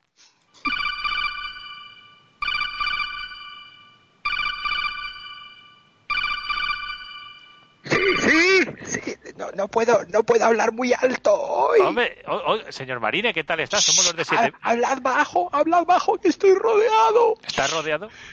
Estoy rodeado de, de gente que tiene coronavirus por aquí. Bueno, Es- madre- pero usted, usted, usted, No, no, tranquilo, espera, tranquilo, un momentito, pero usted que voy, tiene- a, voy a cerrar aquí un momentito la puerta donde estoy. Es que ahora ya, bueno, joder, qué, qué Ah. Mía. angustia aquí de hablar, usted- madre mía. pero- No, a ver, es que usted, a ver, David, tú ten en cuenta que yo estoy en una residencia, en una residencia aquí que la gente las pilla volando. Y la gente está empezando aquí a estornudar, a hacer, se les ponen los ojos muy raros, aquí van todos Ah. zombificados, qué miedo, niño. pero, pero, pero, pero, pero usted tiene, yo creo, hombre, espero que usted tenga su arsenal preparado. ¡Tita, coño! No entres, que estoy hablando con la gente. Pues sí, sí, usted está preparado, ¿eh? Uno menos. Se está usted viniendo arriba, ¿eh? sí, claro, eh, quien tuvo, retuvo, ¿no? Bueno, bueno, bueno, madre mía. Por eso que está usted en primera línea ahí del coronavirus, ¿cómo lo lleva? Sí, no, yo, pues, pues a, la, a la izquierda, como siempre. Oye, por cierto, Bosman, eh, ¿qué le pasa a la niña esta? ¿Tiene algún problema con la edad de la gente? No sé, últimamente, María, eh, No, eso de que no, se hombre, yo, yo Eh, perdón, me preocupo por su estado de salud. Sí, te- te preocupas por mis cojones, bonita. Eso no es preocuparse por el estado de salud. Son comentarios muy despectivos. Ya te verás ya cuando se te pongan los brazos que parezcas una ardilla planeadora. A ver, ya, a ver, a ver cuánta risa va a haber ahí. ¿Eh? Exactamente, cuando tengas que doblar ahí el espinazo, hacer la cama y luego te quieras echar para arriba y digas, tú, ¡ay, mi espalda! Ahí me reír yo. Bueno, no me reiré porque ya estaré muerto, pero te- o- o escucharás una voz del marine diciendo, ¡ay, te lo dije, ahora te jodes! Así como en el inframundo, ¿sabes? Madre mía, madre mía, Bueno, Marine, bueno. yo estoy preocupado. Bueno, bueno, haya dicho bueno, bueno, bueno, bueno, bueno, sí. Yo, usted, si usted si ve cosas raras y tiene que disparar algo, usted simplemente nos corta, ¿eh? Yo Sí. no le quiero que a usted le pase. No, nada. no, no te, no te, no te preocupes. Han intentado entrar tres, ya me habéis escuchado que les he disparado, pues ya está, tres muertos, ya, mira. Bueno, bueno, tres muertos, ambas pastillas, ambas pastillas tocamos. Bueno, bueno, tres- usted, usted tres- esté atento, no vaya a ser que usted prepare, prepare Sí, la sí, sí, metralleta, sí, la- ese, la tres, tres, tres jubiletas menos. Mira, el inserso ya tiene para más. Pobre. Usted, usted tenga preparada ahí la shotgun también, que usted la ha utilizado bastante ahí en Marte. Esa digo yo. Sí, sí, sí, sí, sí, aquí, aquí, está aquí todo preparado, una maravilla. Nada, Vale. bueno, ¿y qué pasa? ¿Que están dando aquí cancelaciones por No, tema yo- aquí que la usted- gente cancela usted- los congresos porque les entra el pánico? ¿Cómo El año pasado hablamos con usted porque usted fue al E3 a presentar el Doom. Sí, Y este año, exactamente. ¿usted sabe si la han invitado otra vez? ¿Si va a ir? ¿Si no va a ir? No lo sé, igual me han invitado, pero como estamos aquí en estado de sitio, pues lo mismo no han entrado aquí las invitaciones, no lo sé, no, no lo sé, es una incógnita. Bueno. Ahí es- está, hay uno que intenta entrar. ¡Jódete! Vale, vale. Madre mía, madre mía, está usted Bueno, que, que yo no sé, que le, que le ¿Qué, queremos preguntar que primero, que cómo estaba usted, porque Sí. me preocupó que eso, que usted estaba ahí en primera línea, pero le veo No, que vamos, hombre, que, que vamos, no se vamos arrima. a ver, Bosman. O sea, yo me, me he ido a Marte ahí con todas las mierdas que había en Marte con portales del infierno. ¡Eso era un virus!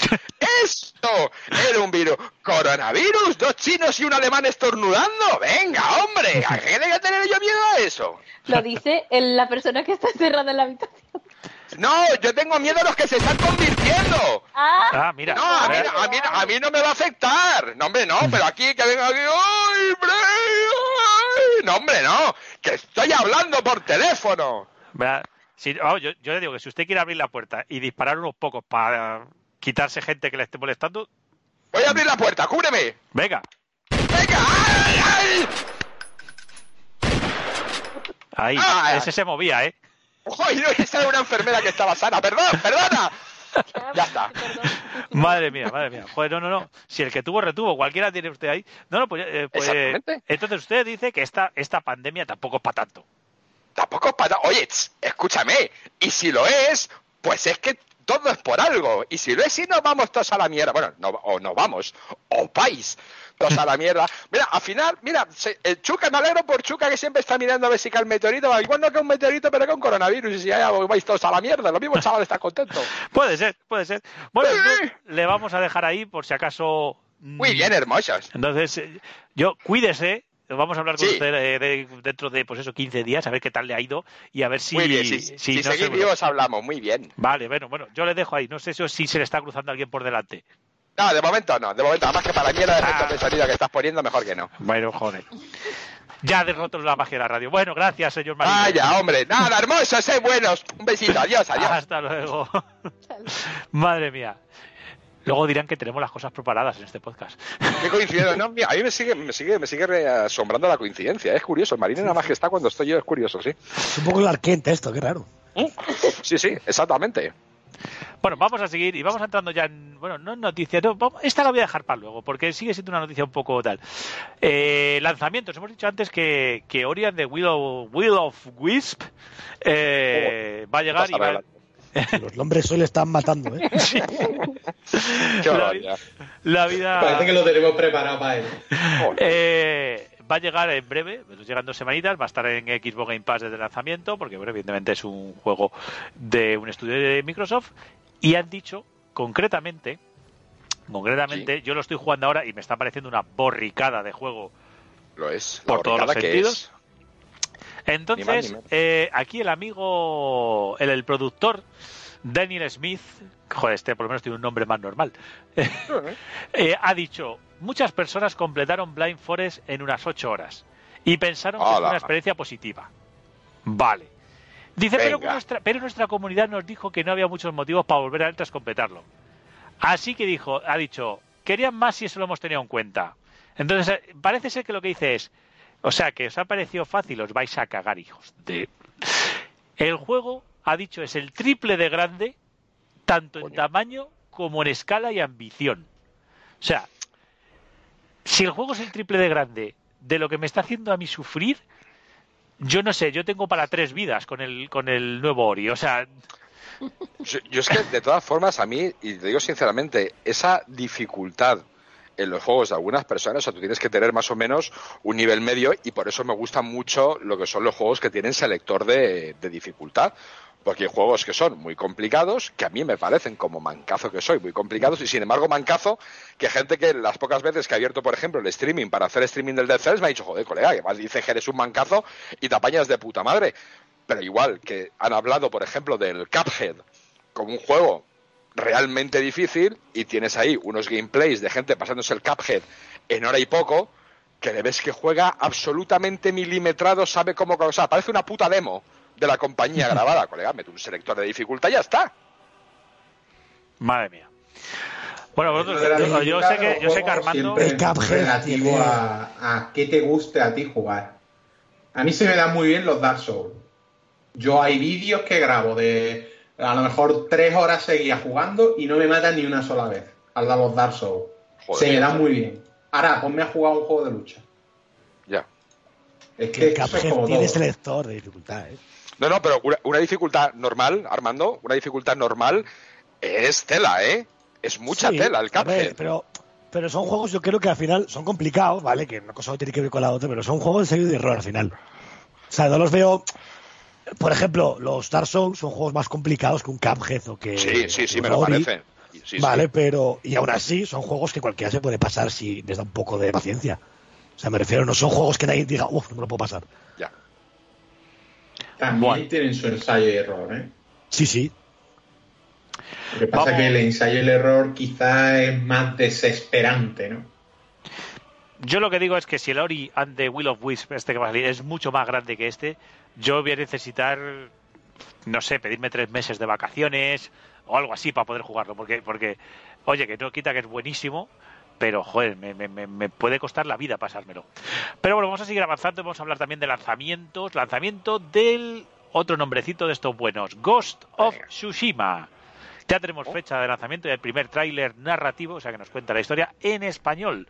Se lanza el 26 de junio y bueno, entre el 2 de junio con el Death Stranding y el 26, no sé yo si va a dar tiempo de jugar a tanto. el caso es, el caso es eh, of Tsushima sí que tiene bastante mejor, más, mejor pinta. Y chicos, no sé, vosotros le tenéis ganas, no le tenéis ganas.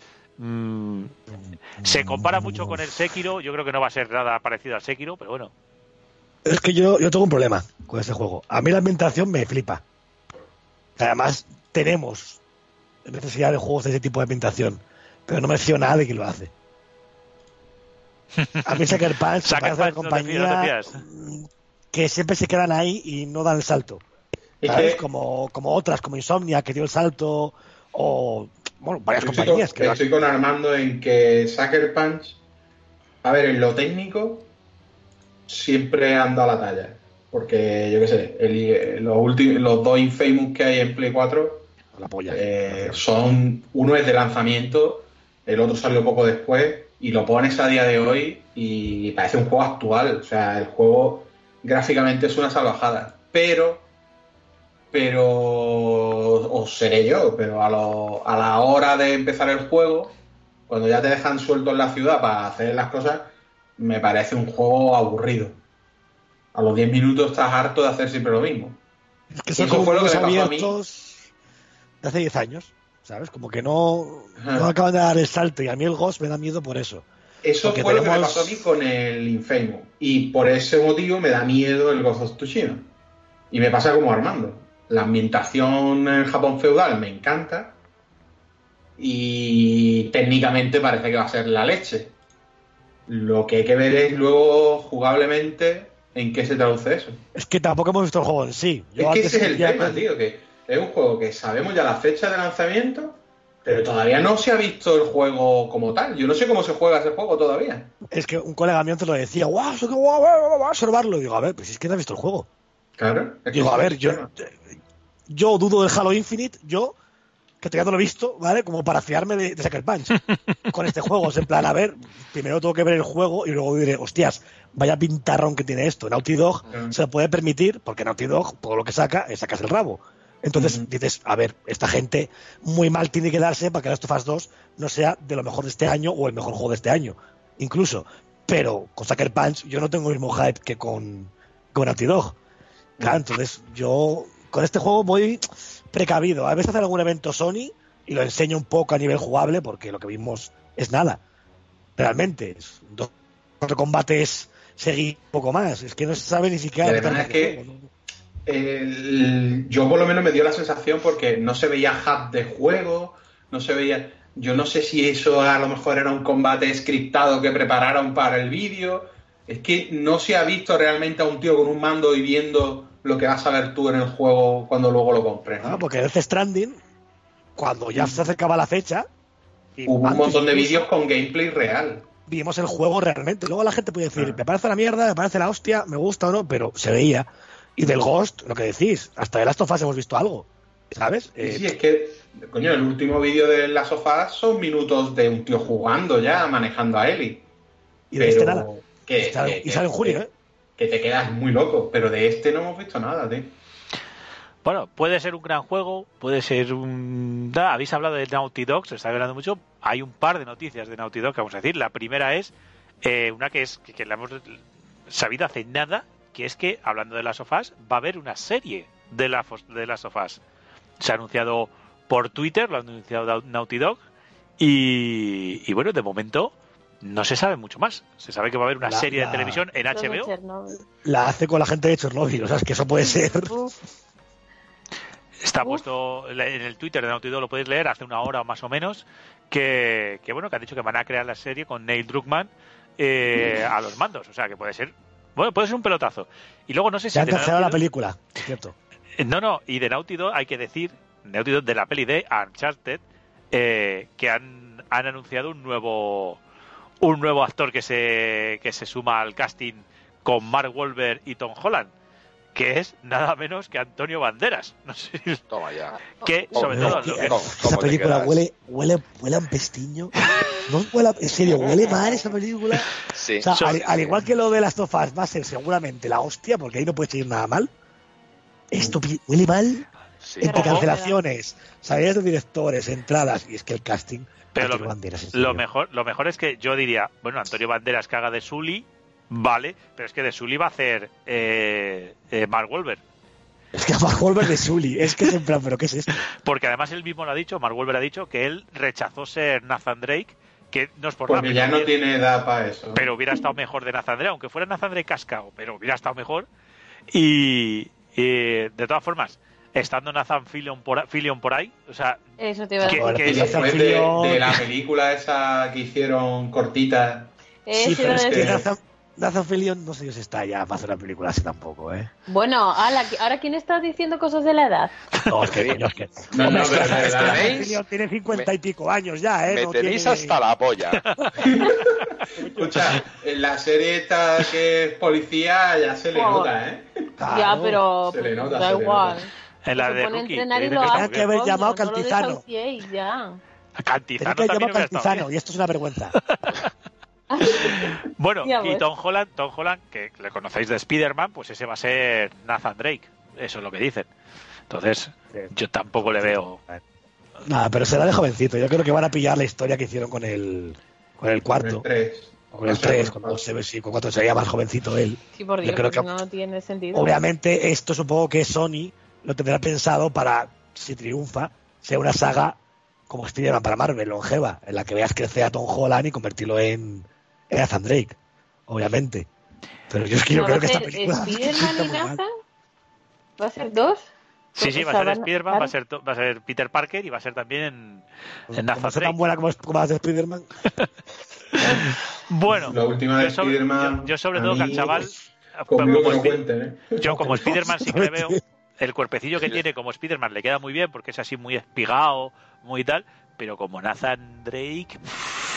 Hombre, si Ahí es, ne- necesitamos- si necesitamos la es voz femenina del parte de cuando es joven, Va a ser te lo compro. Te lo compro. Ya, pero es que este tío no va a crecer Lo que no te compro es al otro haciendo de Sully. Pero- Eso no te lo compro. pero a y de qué papelito le dan. Pero vamos a ver, toda- a ver, a ver. Eh, Elena, va a ser Elena. Es que temas, temas de temas de personajes de ficción y, y actores, joder, que ahora en la peli de, Batman, que fíjate que lo comentamos en su momento, que a mí el Robert Pattinson, para lo que tiene que ser un Bruce Wayne, no me disgusta, pero que dicen que se les están viendo hiperputas para que Robert Pattinson coja volumen. O sea, es que va a ser el, va a ser el antes y el después de Batman. O sea, va a ser un fifiricha y decir, hola, soy Batman, ¡Buah! y todo el mundo me da la risa. ¡Ah, de tu Batman, hombre! Pero eso es más fácil, porque Batman tiene 40 millones de adaptaciones en cómic. Entonces, no tienes que ceñir a un Batman. A ver, Michael No, no, Keaton, pero- seamos pero- serios.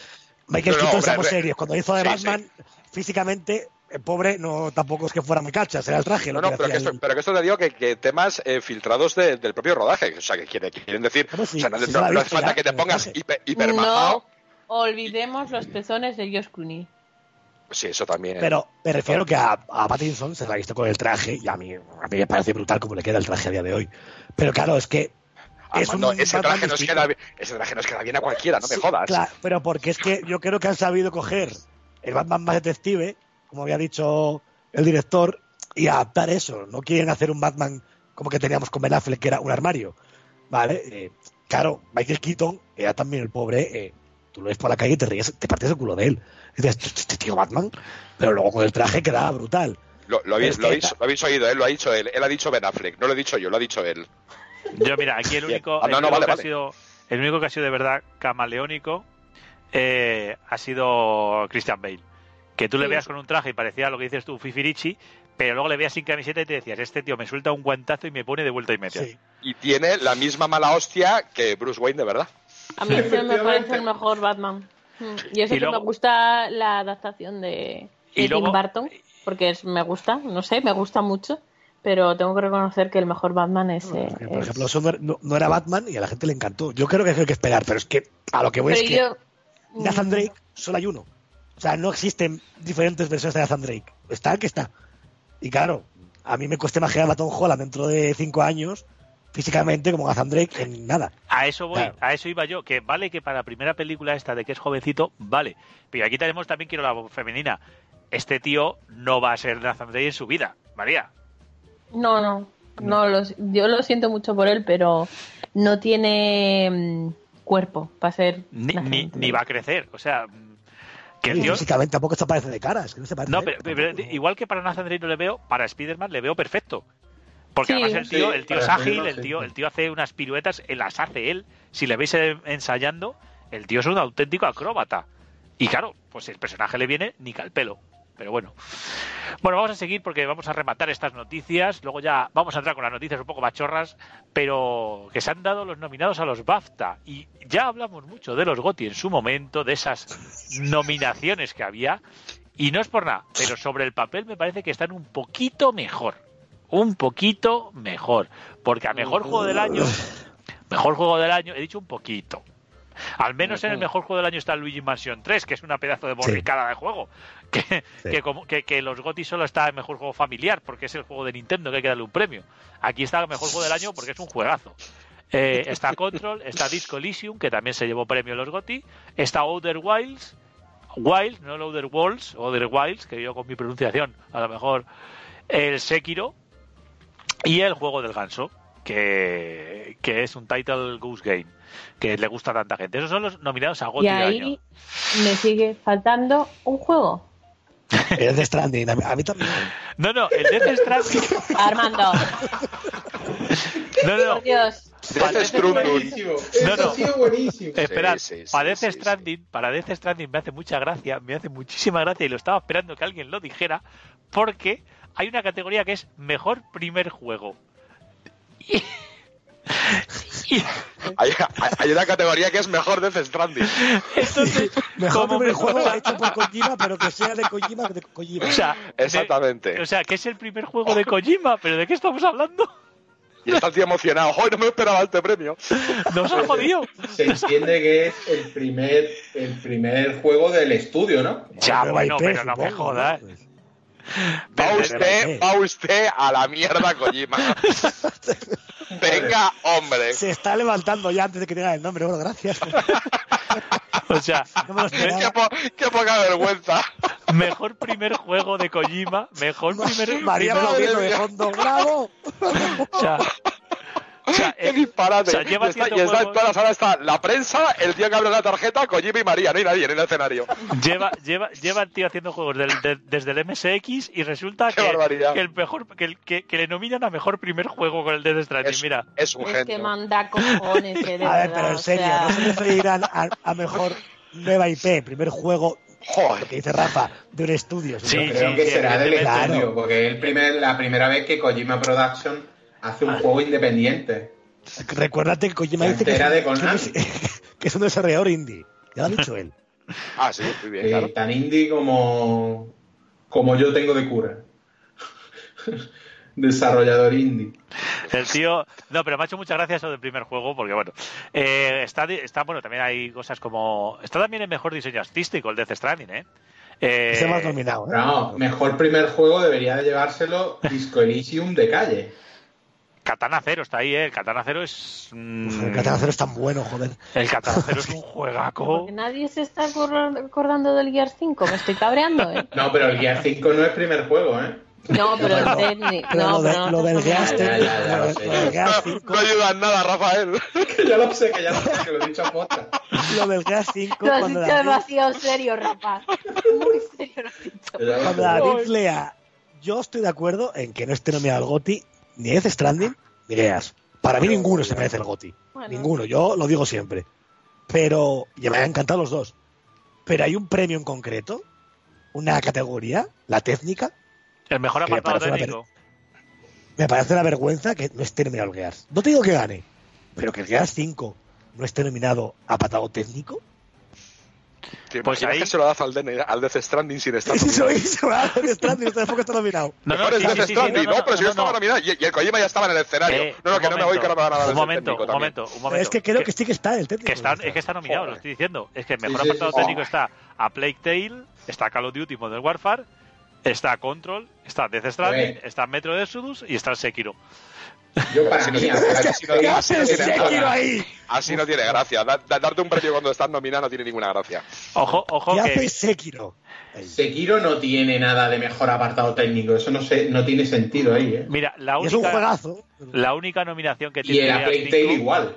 la única nominación Ay, la única pero- nominación que tiene el Gears 5 es igual que los GOTY, que no era la única, pero era digamos tal, es a Laura Bailey como Kate Díaz eh, como mejor actriz. Que ahí se lo va a llevar Norman Reedus Como mejor actriz, como mejor actor. Es que están actores y actrices, están mezclados. Sí, Aquí sí, no. sí. Ah, encanta, pero ahí, ahí creo que han cambiado. Creo que está la chica esta francesa de Death Stranding nominada. Sí, María. sí. No, no, no, está Sam, está Norman Reedus. ¿Y no está ella también? No, no, no está, no. Hostias. Ella está así, pero como actriz secundaria. Ah, como actriz secundaria, es verdad. Es que me sonaba que estaba la chica esa. Y está actriz Ya, pero secundaria. es que, es que en actriz secundaria Ah, está Troy está Barker y está y está está la chica esta también. Está. Están nominados todo Death Stranding todo. Está Kojima nominado mejor actor. Sí, sí, co- mejor, Pues- mejor Kojima. No le vamos más, a dar. ¿Por qué no lo llamáis Kojima Premios? Porque total. Ojo, ojo, Desde que luego. también está nominado. Lo- me encanta. lo está- perder. os voy a decir una cosa. Hay una, hay un, hay un, hay una categoría que se llama juego más allá del entretenimiento, en la que están Ring Fit Adventure de Nintendo y a que no sabéis que está nominado también. No me digas. El Death Stranding. No me lo esperaba. ¡Oh, Dios mío! Oye, Armando, Estoy Pero- imaginando a la gente diciendo, ¿y esto? Y es en plan, solo caminas más allá del Eh, claro, entretenimiento. es más allá del entretenimiento. Es, yo creo Menos que- mal que no tengo un pase para ir para allá, pero es que me imagino yo en lo, o sea, en un asiento ahí en la última fila, meado de la risa durante toda la gala, ya la cámara en vez de enfocar a Kojima enfocándome a mí, ¿qué le pasa a este? Y yo tronchado de la risa durante todo el E3. O sea, eso iba a ser, Estos son los BAFTA, los BAFTA, los BAFTA. ah, sí, la- lo, lo- lo ¿Qué, que sea. qué- qué iba a decirme Rafa? que antes hemos dicho mejor primer juego, a lo mejor se refiere a nueva IP. No, porque hay otra categoría que es mejor nueva IP. Madre mía. Esto no puede ser. Esto no puede ser. Vaya Bueno, tongazo. nueva IP no. Se llama- la categoría se llama IP original. IP original. Y Death Stranding está nominado. A ver, ¿Cómo no podía ser de otra manera? Algún premio a Death Stranding yo creo que le cae, creo, ¿eh? Hago la Bueno, Ya, aquí. si tiene, tiene, tiene nominación en todas las categorías, campeón. Es el Yo- juego más nominado de todos. Es el juego más Y yo- nominado, sí. Vamos Vaya a pasar- puta estafa. Ya está, ya lo he dicho. Vamos a Uh, pasar, vamos a pasar ya a, ya que estamos con Death Stranding, voy a adelantar, luego ya volveremos a las palabras para la historia, que se me gusta mucho. Vamos a hablar del boca chancla de la semana, como no, con su sintonía, y ya que estamos hablando de Death Stranding, esta semana es, sí señores, Hideo Kojima.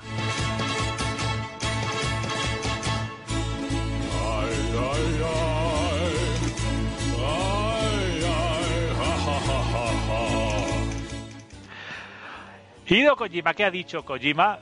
¿Podéis decir que ha dicho algo de sus nominaciones? Pues no. ¿Que ha dicho algo del juego de PC? Pues no.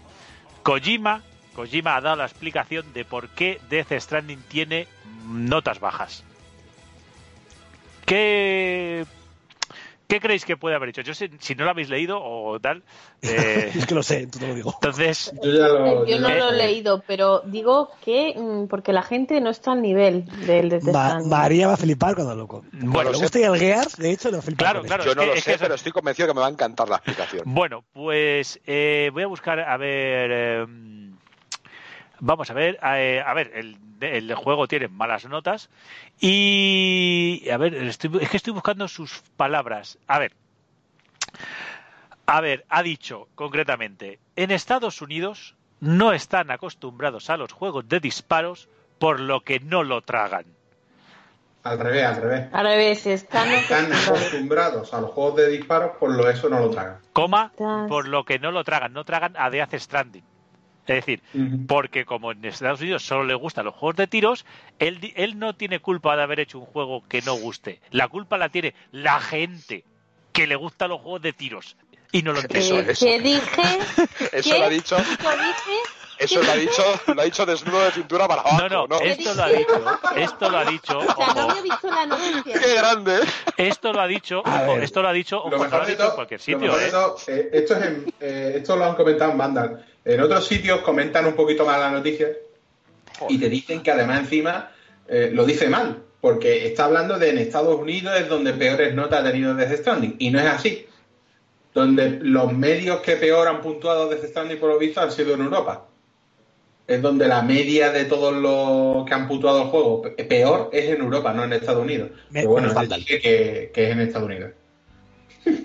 Así Ojo, que ojo, que esto lo ha dicho, no lo ha dicho en la Gaceta de Villaconejos, esto lo ha dicho en una entrevista en The New York Times, ¿eh? O sea, Kojima no te creas que lo dice escondido, ¿no? Va a estar encima- se me encima y encima dice, Efectivamente. puta idea de lo que habláis. Efectivamente. ¿Qué dije? Encima se no- caga no en, un medio americano, hablando de ellos. O ¡Qué sea, puto amo! ese, puto... A ver, Pero si bueno, no lo cogemos por los loles que ha dicho, vale, que yo no estoy de acuerdo, obviamente, porque es- eso es un absoluto. Sí que es cierto que el juego es muy rarete, o sea, yo entiendo que un Me juego en el que te pasas madre. 40 horas Poniendo escaleras. ¿sabes? Poniendo escaleras y, y en tres horas pegas dos tiros, porque es real, ¿vale? Que a mí no me molestó, ¿eh? Entiendo que haya gente que ha dicho, ¿cómo coño puntúo esto? Hola, soy repartidor de globo, tengo un videojuego. Exactamente. bueno, bueno. A ver, a mí lo que me hace gracia es eso, que el hombre se revuelva contra...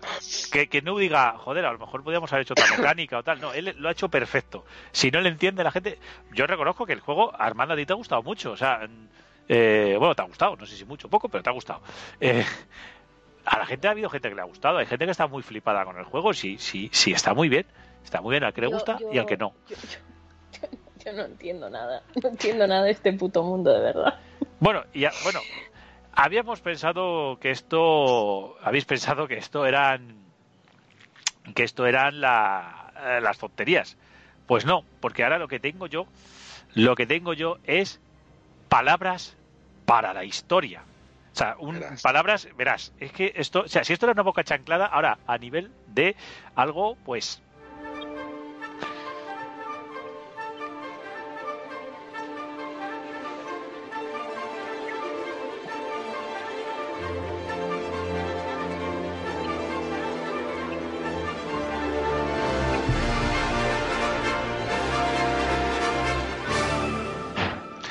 Palabras para la historia. ¿Qué palabras para la historia puede haber? Si hemos pasado de Kojima, ahora vamos a pasar a Google Stadia. Vamos. Ahí, ahí, ahí, ahí, Google, vamos, vamos. Google, Google lleva un mesecito. Parece que han destapado el tarro de la esencia. ¿eh? Y Google, Google ha dicho, Sí, ha dicho. Psicotrópicas.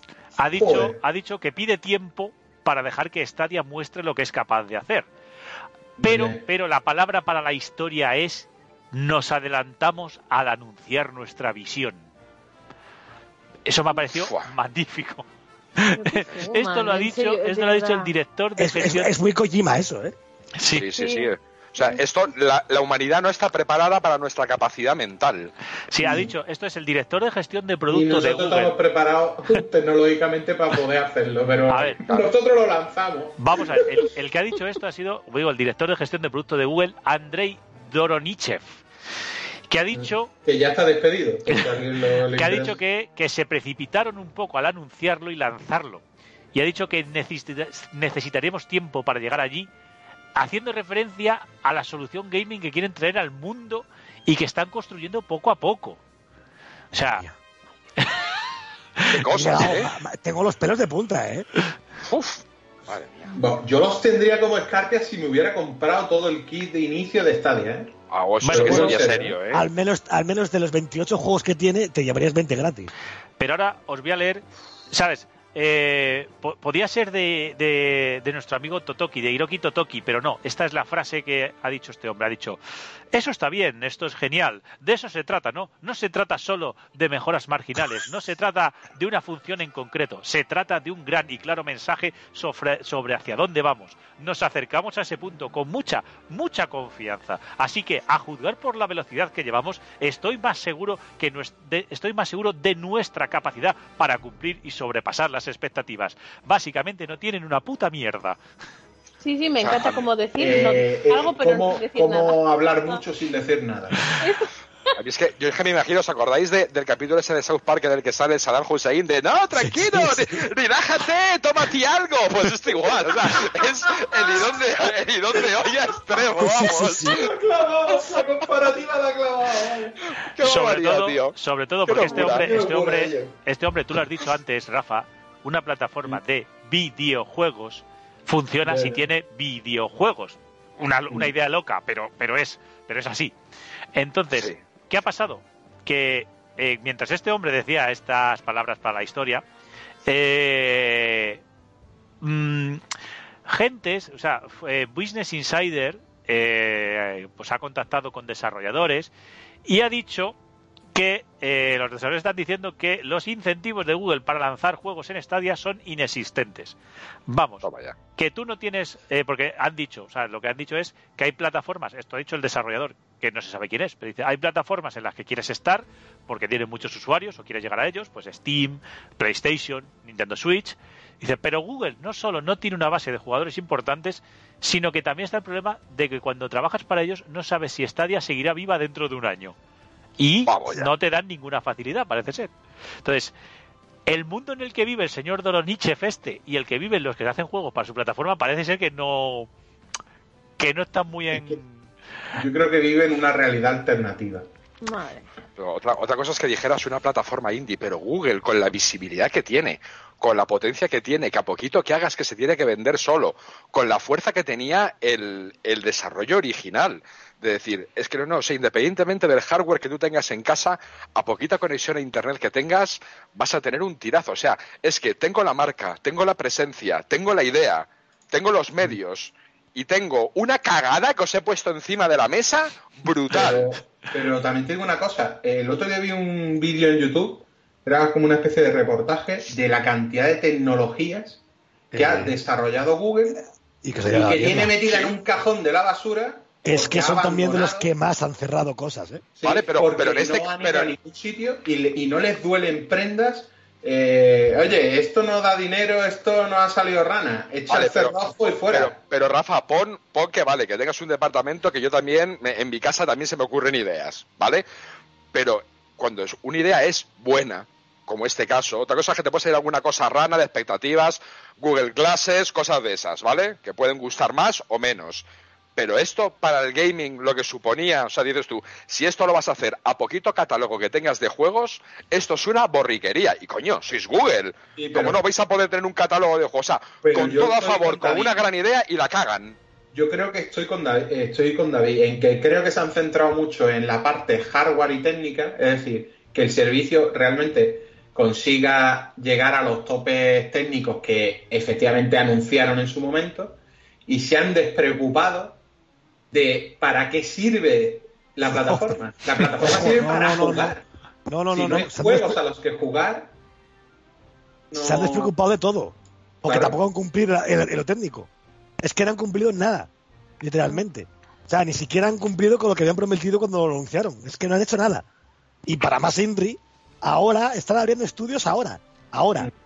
O sea, entre que lo abren, contratan Es que y hacen el juego. pasa- Ya, ya. Madre mía. Madre No. mía. Bueno, ¿y habíais pensado que todos estos eran las noticias chorras de la semana? A lo mejor. También nos hemos estado riendo, ¿eh? Bueno, pues no. Las noticias chorras de la semana vienen ahora. Vamos.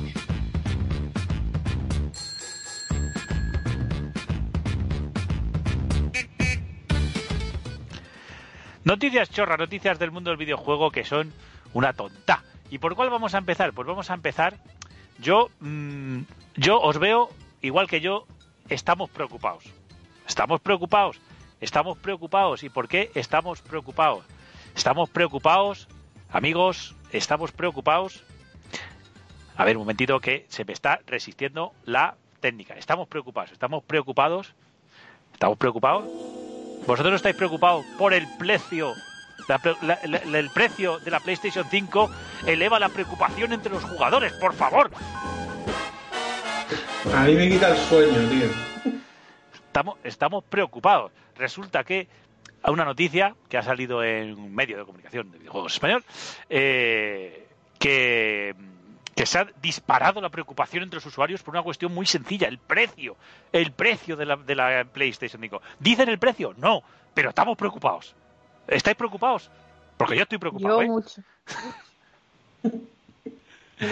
Yo ya te digo, yo no duermo. Ojo, es que dicen que podría, no se sabe, ni se- pero podría, podría llegar a 600 dólares o 600 euros. Preocupación. Hay que estar preocupado. El coronavirus, una mierda. Los 600. Nada, no, no, no, eso, eso es lo preocupante. Yo, a mí me ha encantado, me ha encantado eso de se eleva la preocupación entre los jugadores. Bueno, noticias chorradas. Pero bueno, me ha gustado mucho más. em, que ha salido, ha habido una, habéis dicho antes los pezones de Batman, ¿verdad? ¿Os acordáis de los pezones de de Batman de un superhéroe en una en una en una película como era eh, la de George Clooney de Batman? Bueno, ese personaje. Entonces, resulta que hubo un diseñador, un creador, que diseñó los pezones de Spider-Man en el último juego de Sony. Y ha dicho, ha dicho, ojo, eh, María, yo no sé si tuviste el traje de Spider-Man en Gallumbos, y quiero... eh, Sí, sí, lo acabo de ver. Es que A me, ver. imagi- me lo imagino llamándole solo para eso el chico. Oye, mira, que tenemos que mover los pezones. A ver, de dicho- los creadores de los testículos del Red Dead Redemption, tenemos el artista que dice que él quiso, él, oye, se preocupó de que fueran, que fueran sexys, que fueran atrayentes, detalle. tanto para público masculino como femenino. Si te gustan los pezones de Spider-Man, quería que te atrajeran, pero que no te distrajeran. Importante. Pero llegan, llegan a verse en el juego, pregunto. Sí, sí, sí, sí. sí, sí. hay Ah, una vale. bonita imagen en la noticia. Si quieres ver los peces, ahí los tienes. No, que yo Además ahí con sé, sus puntitos y todo ahí de, de que iba a ¿Y salir yo? y todo. ¿eh? Y yo, siendo creativo y siendo un buen diseñador, me considero un buen diseñador y yo estoy en paro. O sea, cágate. A ver, eh, parece era, que- era el traje de Spider-Man que iba en gallumbos. Por cierto, gallumbos de Spider-Man. O sea, iba, Sí. el tío iba conjuntado. A ver, a ver, corporativo. Eh, esto está en Kotaku, ¿eh? O sea, no estoy diciendo que esto esté también en una, en una, en una página por ahí perdida. Está en Kotaku, que también es donde daban lo del tío que analizó cuánto cagaba su caballo. O sea, esta revista Ahí me está. parece increíble. Y, y sobre todo que está guardado en la sección pezones de la revista. No sé si lo veis arriba. Que pone guardado en la Ah. sección pezones. bueno, pues, Será la primera de muchas noticias. pues sí. Si no sí. es para una sección, ya vamos. Madre mía, pues esto, fijaros, el hombre este se preocupó. Y terminamos, terminamos con mis amigos de Bethesda. Y esta vez no es que eh, lo que han dicho es una gilipollez como un piano, es una tontería, es una tontería, Está en la tontada de la semana. Pero, es una tontería, pero a mí, ya sabe, yo cuando pongo esta música es que me cabreo. Porque dice, esta, dice los de Bethesda, dicen, vaya, estamos sorprendidos por el escaso interés que despierta el personaje, el modo personaje, el modo jugador contra jugador de Fallout 76. Vamos a ver, señores de Bethesda, que es que lo que parecéis son sois eh, gilipollas. Eh, yo lo he dicho siempre, mm, Fallout es un juego de gente que le gusta jugar sola Sola. sola Mm. y solo es solo. Entonces, el multiplayer que tenía Fallout era perfecto porque te permitía ignorar al resto de jugadores. Habéis puesto un modo jugador contra jugador y, oh sorpresa, nadie juega ese juego porque a nadie le gusta jugar así al Fallout. Vamos a ver, que es que sois imbéciles.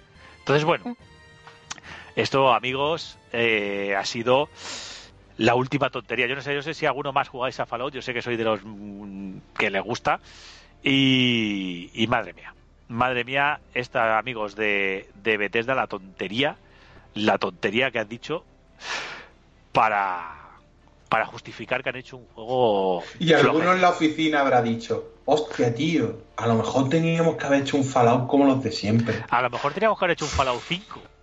Increíble. Pero en Bethesda no eran los mismos que habían liado, no sé qué, con unos servidores de pago o que tener que pagar la hipoteca. Sí, Bueno, sí, sí, son es los que- mismos, son los mismos, los mismos que- No. Calza. Es No, que no, Fallout- ver, es que Be- Bethesda llegó a crear indirectamente dos tipos de comunidades. sí. La de pago y Eso, sin pago, que, se re- que los que no pagaban se reunían en el juego para ir a pegarle de palos a los que pagaban. No, no, no. De O sea, es- Dios, a, No, a no. mí me parece mágico. Y los que Pero pagaban. es que los que pagaban Se para reunieron, vengarse, No, no, los que pagaban se reunieron en la aristocracia no sé qué, también para defenderse y darles caña a los otros.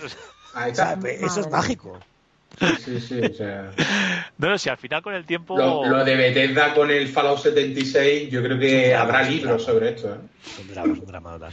Bueno, pues con esto hemos llegado al, al final de las mm, de las noticias y hoy hemos prometido que iba a entrar el Luigi's Mansion. Hoy, chicos, hace poco que hablamos, Chuca. No sabemos tú lo que estás jugando, pero yo sé que tú andas muy ocupado, así que me vas a permitir que esta semana, esta semana nos saltemos en la que estamos jugando y dediquemos los últimos minutillos del programa, los últimos 15 minutillos que nos quedan, a hablar del que tiene que ser nombrado mejor juego del año, al menos en las nominaciones que le han hecho. Y no es otro que Luigi's Mansion 3.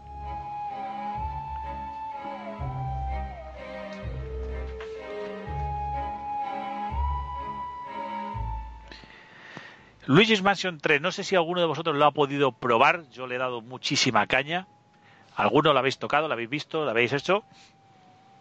No, pero que si te quieres saltar la sección, a tomar por No culo me la voy a saltar, no me y la voy se a saltar. acabó. No me se la voy a acabó. saltar, no me la voy a saltar porque la voy a hacer yo. La voy a hacer yo, pero Ya quiero que vosotros hagáis de público que hace preguntas al que ha jugado al juego. Entonces, ¿Cómo se llama el juego? bueno, tampoco hay que pasar. Yo, si vale, jugué la demo en la Game Police del año pasado. ¿Tiene, algo que ver con, ¿tiene, muchas tiene algo, ganas. ¿Tiene algo que ver con el Death Stranding? No, No. Oye, afortunadamente. Kojima, Kojima, Kojima está Kojima. Kojima A ver. Luigi's Mansion 3 es una secuela directa del, del 2, de que salió solo para Nintendo DS. eh, y empezamos un juego en el que, bueno, nos han llamado a un hotel. Porque, porque sí, porque como empezó el juego de Nintendo, pues hemos recibido una, una oferta, una, una invitación, y nos vamos a un hotel en que vamos con Peach, con Mario, con el perrillo fantasma, con el Ectochucho y con Toad y Toadete, y están por allí, bueno, pues los Toads, y nos vamos allí. Llegamos al hotel y no es por nada, pero si tenéis oportunidad tenéis que ver la intro de este juego porque es una auténtica maravilla de la animación. O sea, es, es Pixar. O sea, es, es, es, es increíble lo divertido que es, el humor que tiene, los detalles que tiene un juego que realmente, gráficamente, si lo analizas gráficamente, dices, no tiene tanto, pero tiene tal desarrollo artístico de los escenarios que es mires donde mire, ves una coña, ves algo que se mueve, ves un detallito, ves tal. Bueno, el juego empieza ahí y al final es un Luigi's Mansion. Nuestro objetivo es al final eh, aparece otra vez el rey, va a aparecer otra vez nuestro gran enemigo, el rey Boo, y, y, pues tenemos un hotel con un montón de, de pisos, que cada piso es temático, tiene una temática, que tenemos que resolver los puzzles que nos presenta y tenemos que ir cazando de la forma también muy divertida eh, fantasmas de diferentes tipos y pelajes y bus y tal. Entonces, eh, el juego está hecho, no os podéis imaginar, primero, el control que tiene. Eh, cuando hablamos de Ori, de que muchas veces fallas porque es culpa tuya, este pasa lo mismo. O sea, el control que tiene es increíble. Todo es un juego de estos que disfrutas porque dices, todo funciona. O sea, no tiene ningún momento que se rompa, no tiene ningún momento que todo funciona. Hagas lo que hagas, no lo rompes y, y funciona. Incluso cuando quieres romperlo, al romperlo funciona otra, otra mecánica. Es impresionante.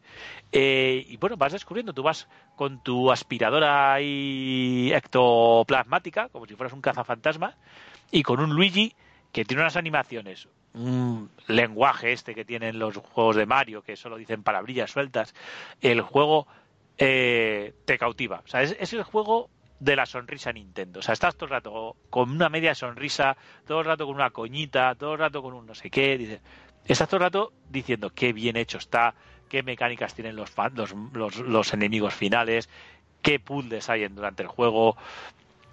Es todo un, un no parar de descubrir cosas en el título y un no parar de, de disfrutar al, de una manera como la que no he disfrutado yo. Yo puedo, creo que es el mejor juego técnicamente que he jugado en todo el año. Y mira que me he jugado cosas, pero en el año, o sea, es técnicamente impresionante. Con la Switch, tanto en portátil como en, como, como en sobremesa, se ve des- espectacular. Y si tenéis una tele nueva, de estas que tienen nuevos sistemas que, que pues te hacen una simulación a más FPS, ya se ve que lloras. Bueno, tiene un amigo mío una tele nueva que se ha comprado y es espectacular.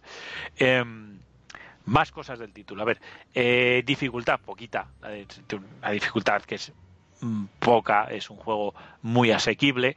eh, pero es un juego muy divertido y es largo, tiene muchas cosas por descubrir, tiene mucho que dar, tiene una banda sonora muy, muy graciosa, muy interesante. Ya digo, tiene cosas que te van sorprendiendo. Por ejemplo, tú si llegas y capturas un fantasma, pero no le terminas de capturar, a lo mejor te agarra de la pechera y te empieza a dar bofetones. Y tiene que en cada momento hay una animación que te sorprende, hay un cambio que te que te que te hace sonreírte, hay un un que tal, una, una habitación escondida, un el título ya digo que es inmenso, es inmenso en lo, en lo poquita cosa que parece, que es yo creo que lo más lo más grande es parece un, un, un juego trivial, un juego que se ha hablado de él, pero no es el gran juego de Switch, a lo mejor que, se ha querido anunciar con otros.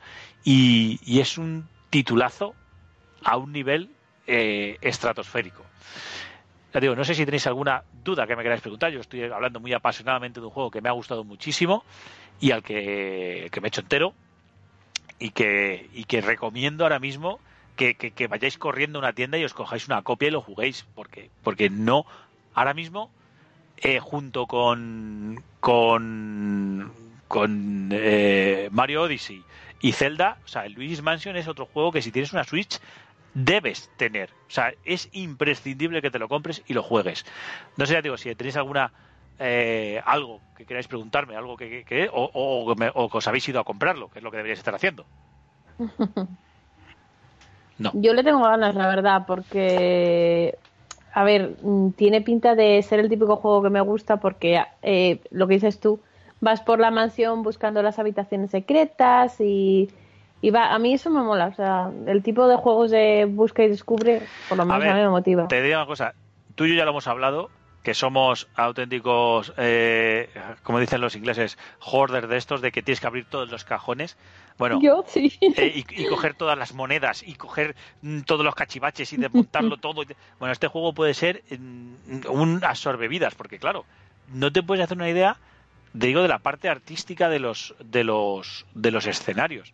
Hay un escenario de jungla. Estás en un hotel, pero cada, cada planta es diferente, porque hay un escenario de jungla, hay un escenario de Hollywood que es, y con un fantasma que es el monstruo final, que es brutal. O sea, ese escenario, ese escenario tiene unos puzzles y unas mecánicas de.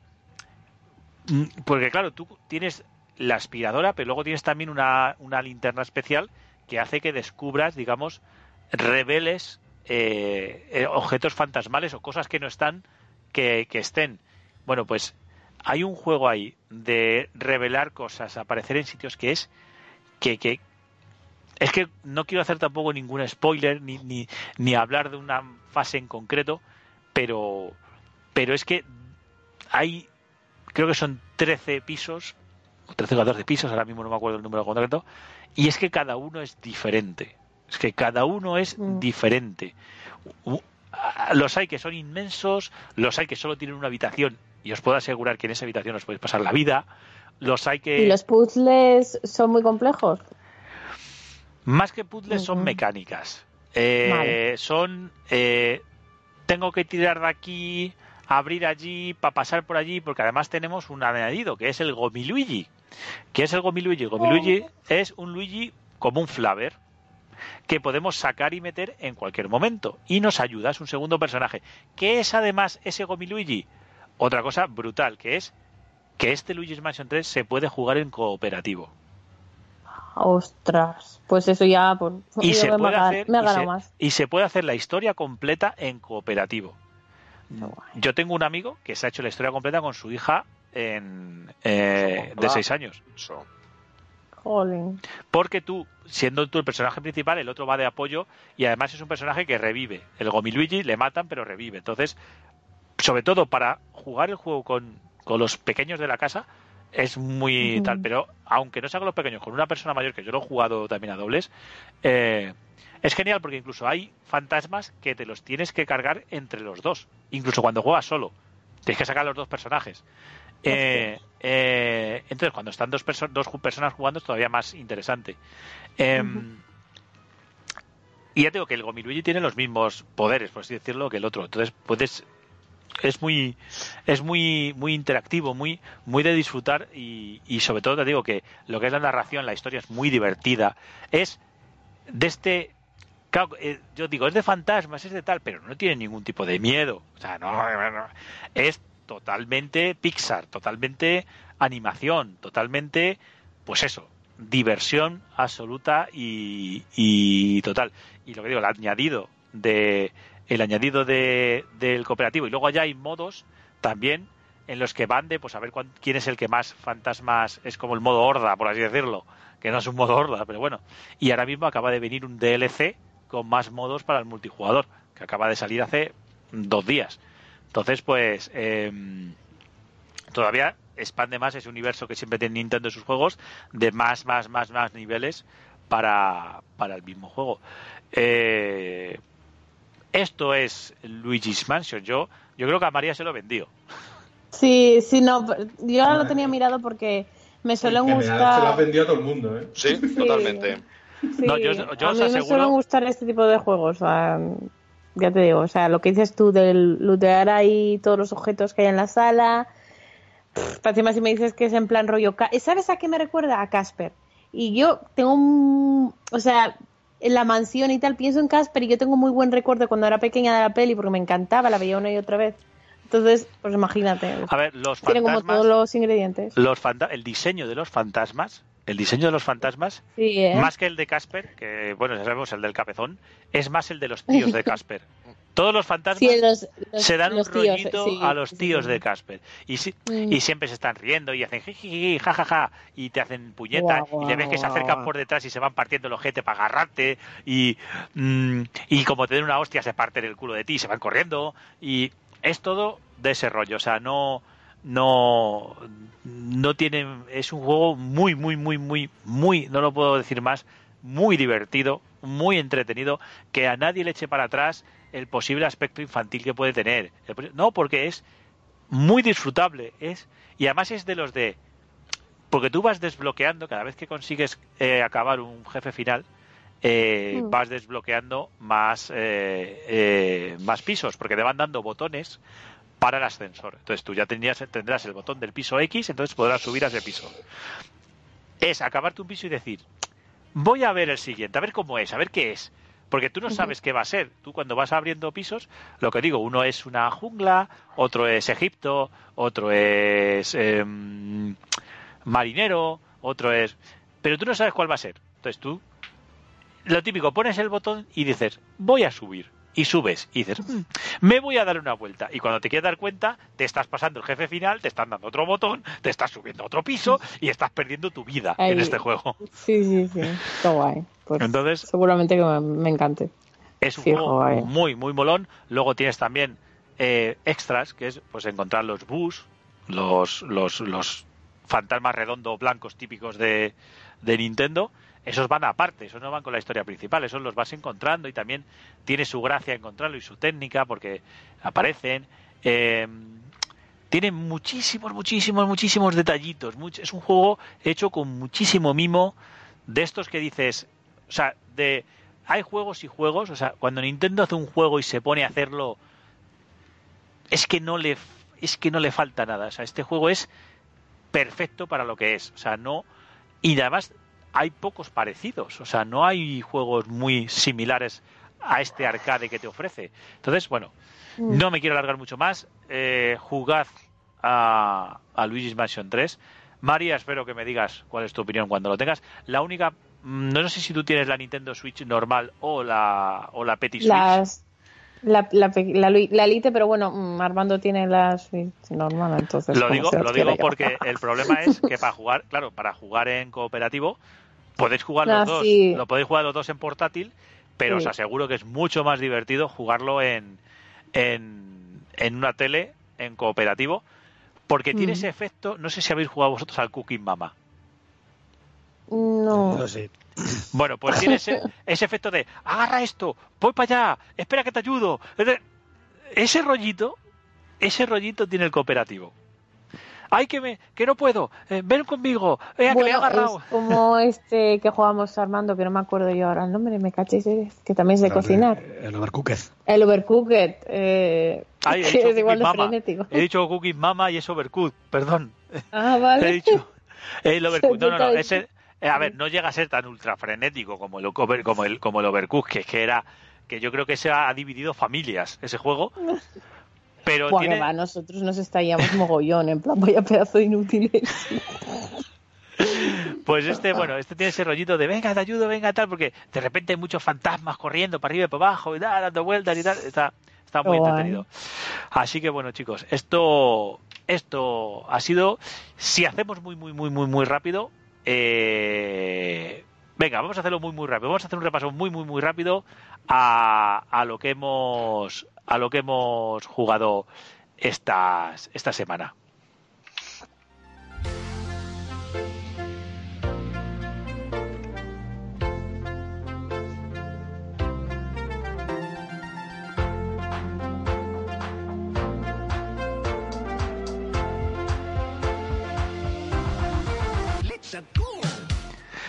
Y vamos a hacer un repaso rapidísimo a lo que hemos jugado. Yo os lo digo ya, he jugado solo a Lorian de Blind Forest, así que voy a dar el, paso a mis, a mis compañeros para que digan, Chuca, tú que eres el que hace más tiempo que no vienes, ¿a qué has jugado?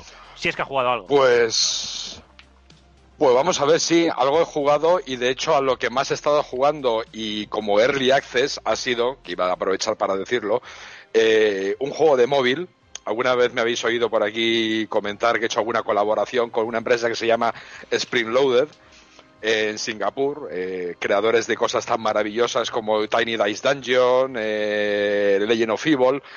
Y ahora, pues he tenido la oportunidad de volver a trabajar con ellos y os recomiendo, que de hecho me imagino que en las próximas 48 horas lo tendréis ya disponible si lo buscáis tanto en, en la tienda de Android como de iPhone, un juego que es, por así decir, un spin-off del Tiny Dice Dungeon que se llama Tiny eh, Decks and Dungeons del que he tenido el placer de hacer la traducción al, al español. Entonces os aconsejo que lo juguéis, juego gratuito, publicidad muy, muy poco invasiva. De hecho, simplemente la publicidad aparece por si queréis más bonus una vez que os han dado los bonus de, de mazmorra. Una traducción que, como siempre, he hecho con el mayor cariño y además adaptándola bien a palabras en español, a giros, a traducir bien las bromas. Un gran disfrute de juego. Y junto con ese, pues alguna cosita, un poquito a Lori. He seguido con mi Binding of Isaac, he seguido con mis juegos habituales, nada nuevo que reseñar. Pero os aconsejo mucho que echéis un vistazo a ese juego de Spring Loader, Tiny Decks and Dungeons. Tiny Decks and Dungeons. Todo el mundo ahora mismo a descargárselo. Que no falte ninguno. Rafa, ¿tú mm, sigues con tu con tu Last of Us o con, con Yo, tus vídeos? Sí, sigo con mi Last of Us, eh, con el Uncharted 4 y me he metido el Dark Souls 2 en vena. Así, tal cual. Lo tuyo con los hacía tiempo que Souls- no, que no le daba el Dark Souls 2 y, y me Y todas las series las tienes metidas en tu canal de YouTube, Rafiki Show. Oye, madre mía, madre mía. hay que suscribirse. Y campanita. Y para campanita, estar al tanto. campanita. Bueno, bueno, tú eres el hombre de los Souls, madre mía. Yo no sé cuántas veces te puedes haber pasado esos juegos. Pero bueno, chicos, Están yo- entrenándose Pues para no algo. sé, a mí me sorprende. A mí, a mí Está, me sorpre- está en modo Rocky. Tu, tu. a mí- a para mí me-. Yo que sé cuántas veces me he hecho los Dark Souls, chaval. A mí me sorprende porque ya digo, yo no soy de repetir juegos, la verdad. No, hay muy poquitos que me los haya pasado Pero, dos veces. sí, pero Es que los- los seguro que tienes para algún 40 juego partidas. que da igual la de veces que lo juegues que no te cansas de él. Pues, Alguno. a- pues, Por ahí hay que seguro que tienes así. El que Pues más yo, veces me mí, pasado- son los Souls. el que más veces me ha pasado ha sido el Portal 2. Oh. Me Mira, encanta. yo por ejemplo ese me lo hice una vez y ya no lo he vuelto a jugar. A mí, me, a mí es que los juegos de primera persona puzzles cinéticos y, y de ese rollo me encantan. Y ahora tengo una, te- tengo una el- mi amiguete de siempre que me está me está to- eh, me está dando la vara con un uno que ahora mismo no me acuerdo el título pero es un rollo como el Talos Principal y todos estos y el problema es que sé que me voy a enganchar pero me voy a enganchar como un animal y voy a estar todo el día pensando cómo resolver ese puñetero puzzle que me tiene eh, machacado entonces no me quiero enganchar porque tengo muchas cosas que hacer Eh, María ya que has hablado tú y bueno María y Armando a Stardew Valley aparte ¿a qué estáis jugando vosotros? Sí, yo, yo sigo secuestrado, es el día 540 ya de secuestro. Hombre, hasta que no consigamos el huevo de dinosaurio, esto es lo que te queda. Qué enfermedad, por Dios. Bueno, bueno.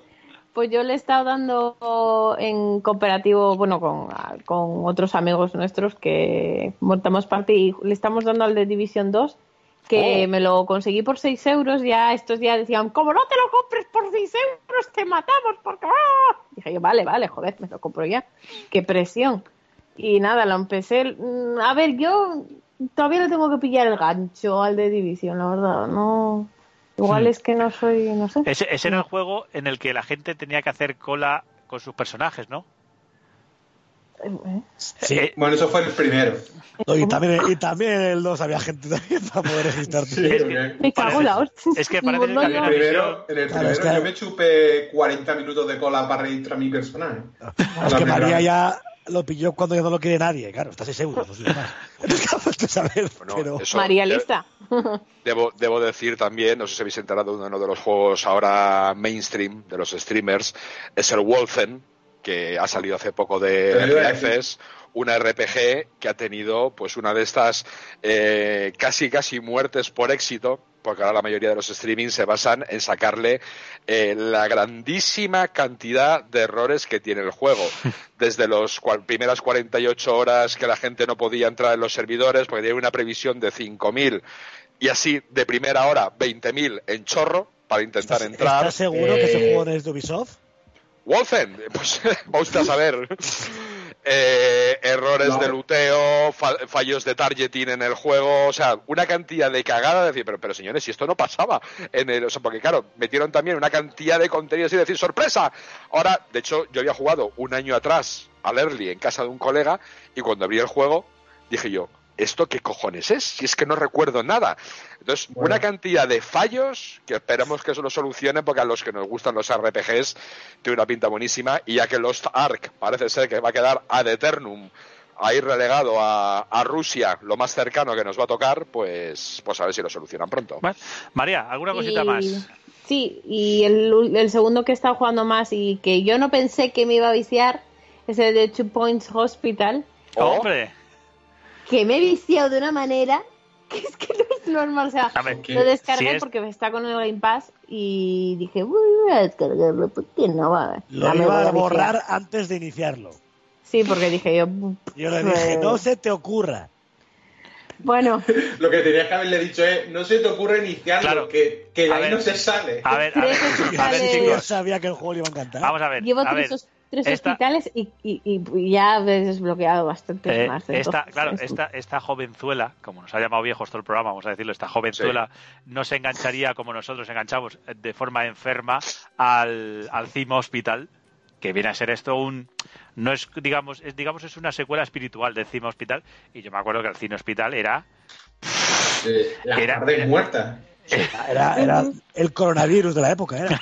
Sí, sí, Total. o sea, las tardes muertas con el juego, vaya. Yo la Ah, verdad que no me esperaba viciarme, pero tú entras, eh, va, para gente que no sepa de qué va el juego, tú entras, te dejan un hospital y básicamente tienes que gestionarlo. ¿Qué dices tú? Va, vaya premisa más tonta. Sí, sí, ponte a jugar a él y verás. Ay, verás. ay, Sí, Angelito, pero sobre como todo los- el toda la humor. Cuando saga empiezan de a salir Theme, las ratas andando el- por los pasillos. el Theme Hospital, el Theme Park, todos esos, como se nota que no... nada, jovenzuelos, amigo Chuca, jovenzuelos. Ay, amigo. No, pero que, que lo que digo es que también tiene un toque muy humorístico, supongo que como el primero, que es que la- yo me acuerdo de las enfermedades del primero, es que cada vez que te ve- cada vez iba apareciendo nuevas enfermedades, cada vez más chorras que las anteriores, Sí. y era súper divertido. La verdad que era muy plan divertido. rollo payasa, o sea, payasos por ahí o gente que se le tienes que te- quitar eh, cacerolas de la cabeza, eh, la enfermedad del piño, Del piño paño. De un piño, bueno, unas cosas que dices tú, ¿qué coño? Pues O sea, y es muy divertido. Dices tú. pff, Empieza así y no paras. O sea, yo ya llevo tres hospitales y es, es horrible. Es horrible. es- es- Ah, ya nos queda demasiado solo- enganche. nos queda Armando. Armando, tú cuando te dejan salir de Stardew Valley, ¿a qué juegas? Pues ya va la cuarta vez que me paso la demo del Final Fantasy VII Remake. Hostia, no hemos hablado de ella al final. Mm. No la- seguramente va a caer la quinta, ya lo digo, de antemano, porque. Sí, sí, está. Una, puta maravilla. muy- Vamos, que a ti te van a dar el tema gratuito, seguro, Han, ¿no? han Sí, sí, el tema ya lo tengo seguro. Dicen que, eh, A mí también, lo, a, mí, lo a mí reconozco. que siempre me han echado para atrás los JRPG, dicen que esto cambia porque, claro, como tiene el sistema de combate del último, que es más Action RPG ya que, que JRPG. ¿Eso es verdad? Sí, es que Yo- tampoco se parece tampoco al 15 realmente. Es un juego más de no porrear botones, pero sí es un más. No es un hack and slash tampoco. Se parece un poco a Kingdom Hearts. Vamos, ni, Mm. ni Entiendo la siquiera, lejanía, pero. ni siquiera te pregunto si es recomendable, ¿no? Si te has pasado la demo cuatro veces, me doy por contestado. A ver, mía, esto chaval. yo digo lo de siempre. Si. Como juego independiente, cada uno que lo pruebe, a ver si le gusta, porque también luego está el, uno de los episodios, etcétera, que eso es una putada. Pero para gente que es fan del original, pues esto es un regalo del cielo, claro. Y, sobre todo hay una cosa que te estás olvidando de destacar y que ayer me dijiste como siete veces, pero mira, pero mira, pero mira, es el hecho de que no hay cargas. No, el juego no carga, es una cosa que me dejó loco. Mm. O sea, le pasa como a of War, saben, es todo una toma continuamente. O sea, Es hay muy una loco. intro, Ninguna. exactamente, es como el motor del juego y enseguida gira la cámara, te pone la espalda, o sea, nunca hay un corte en el juego. Pues Madre me dejó bastante loco eso, muy bien. eh, no es exactamente una sola toma, como en God No, sí, exactamente. Pero, pero los cortes que hay son que viene una cinemática hecha con el propio motor y la misma cinemática te engancha con el gameplay Claro, y claro, la carga estará en segundo plano, y mientras Sí, está la cinemática, pero- haciendo el- Te digo una cosa, yo me quedé alucinado de que este juego sea de Square Enix. Sí, me extraña mucho. A ver, Está luego- muy, muy, muy bien terminado. sí, pero luego piensas Y que el hemos jugado una demo. Que puede ser 25 episodios, como pues entonces claro, al final pues es normal, ese con todo el tiempo A que ver, llevan. Es que, claro, hasta que no. eh, yo lo puse en Twitter. Hasta que no sepamos el contenido real que lleva el juego. Ver, El juego, yo os digo, lo que han dicho, para que os haga un poco el tema, eh, los medios que lo han jugado ya bien, que el juego dura las 40 horas, mm, eh, llega hasta el final de Midgard, cuando sales de la ciudad, ¿vale? Que eso en el juego normal es nada, directamente. me y parece que eran 6 horas, podría ser. 6, 7 horas. Como, como mucho, y que obviamente to- todo va a estar alargado. ¿Esto qué tiene de bueno? Que el juego va a ser muy largo y 70 pavos, que sea un juego que cunda bien. La parte mala de todo esto es que si una sola parte es hasta Midgard, ¿cuántas van a ser? Hmm. Ah, Van a Entonces- sacar una pasta. Entonces, claro, yo es normal que se tengan cuidado porque es que el juego realmente es nada de la historia. Entonces, todo lo que tiene lo han cuidado hasta el extremo. Bueno, yo animo a la gente que la pruebe porque yo creo que merece la pena. A nivel de Por jugable. cierto, no voy a hacer spoiler, una cosa muy rápida. Resulta que la demo tiene dos finales. Ah. Me enteré Bueno. esta mañana. Bueno, bueno. Yo casualmente vi el más completo. Tiene que ver con el cronómetro que eliges en, el en la demo. Exactamente. Bueno. Si eliges menos tiempo, sale una cosita más al final. Yo Interesante. dio la casualidad que elegí esa y, y vi el bueno del tirón. Interesante bueno, para los fans de Final Fantasy. Eh, ¿Alguna cosita más, Armando, o ya nos vamos a la No, despedida? la mayoría lo que he jugado con María y ya está. Pues ya está. Bueno, chicos, pues con esto vamos a ir a despedirnos, que nos hemos pasado hoy un pelín de nuestro tiempo habitual.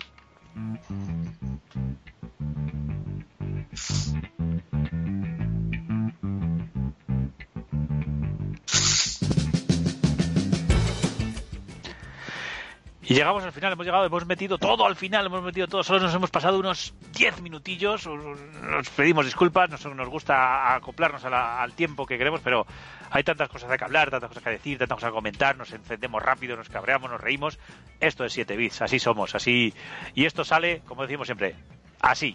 Así ha salido, así lo hemos grabado y así lo hemos, oh, lo hemos ofrecido. Como siempre a todos, a todos mis compañeros, gracias, gracias a todos por, por estar aquí. Hemos cambiado esta hora para poder seguir estando todos juntos, que es lo que hace falta. Os traeremos, como siempre, cada 15 días el programa. Eh, chicos, no sé si tenéis, bueno, tenemos que decir algo que es que seguimos nominados en esos premios de la Asociación Podcast que se dan en las JPod. Eh, ya está al final la votación, ya está decidido. No sabemos si seremos premiados, pero bueno, ahí estamos, ahí estamos. Quién sabe, a lo mejor eh, hasta dicen que, que hacemos las cosas bien, ¿eh? ¿Qué os parece? Ojalá. Pues sí. Pues fíjate. Para estar, para estar contento, desde luego. Como siempre os recordamos, todo lo que nos queráis decir, si nos queréis decir, si me queréis decir, decir que soy un sucio pirata por lo que hacía con la Play 2, sí, que somos unos haters, ¿no? nos podéis decir lo que os dé la gana, lo que os dé la gana por vosotros. Nos gusta que nos digáis cosas en los comentarios, nos gusta que nos digáis cosas en arroba 7 bits Qué masoca. Suena eso. Ah, a mí me da Eh, igual. Este pod va a valer para ver cuánto escucha la gente el pod. Porque dice que van a meter hostias por todos lados. Vamos a verlo. Eso esperemos. Eso es verdad. Chicos, muchas gracias. Eh, nos despedimos y hasta el próximo. Chao. Adiós.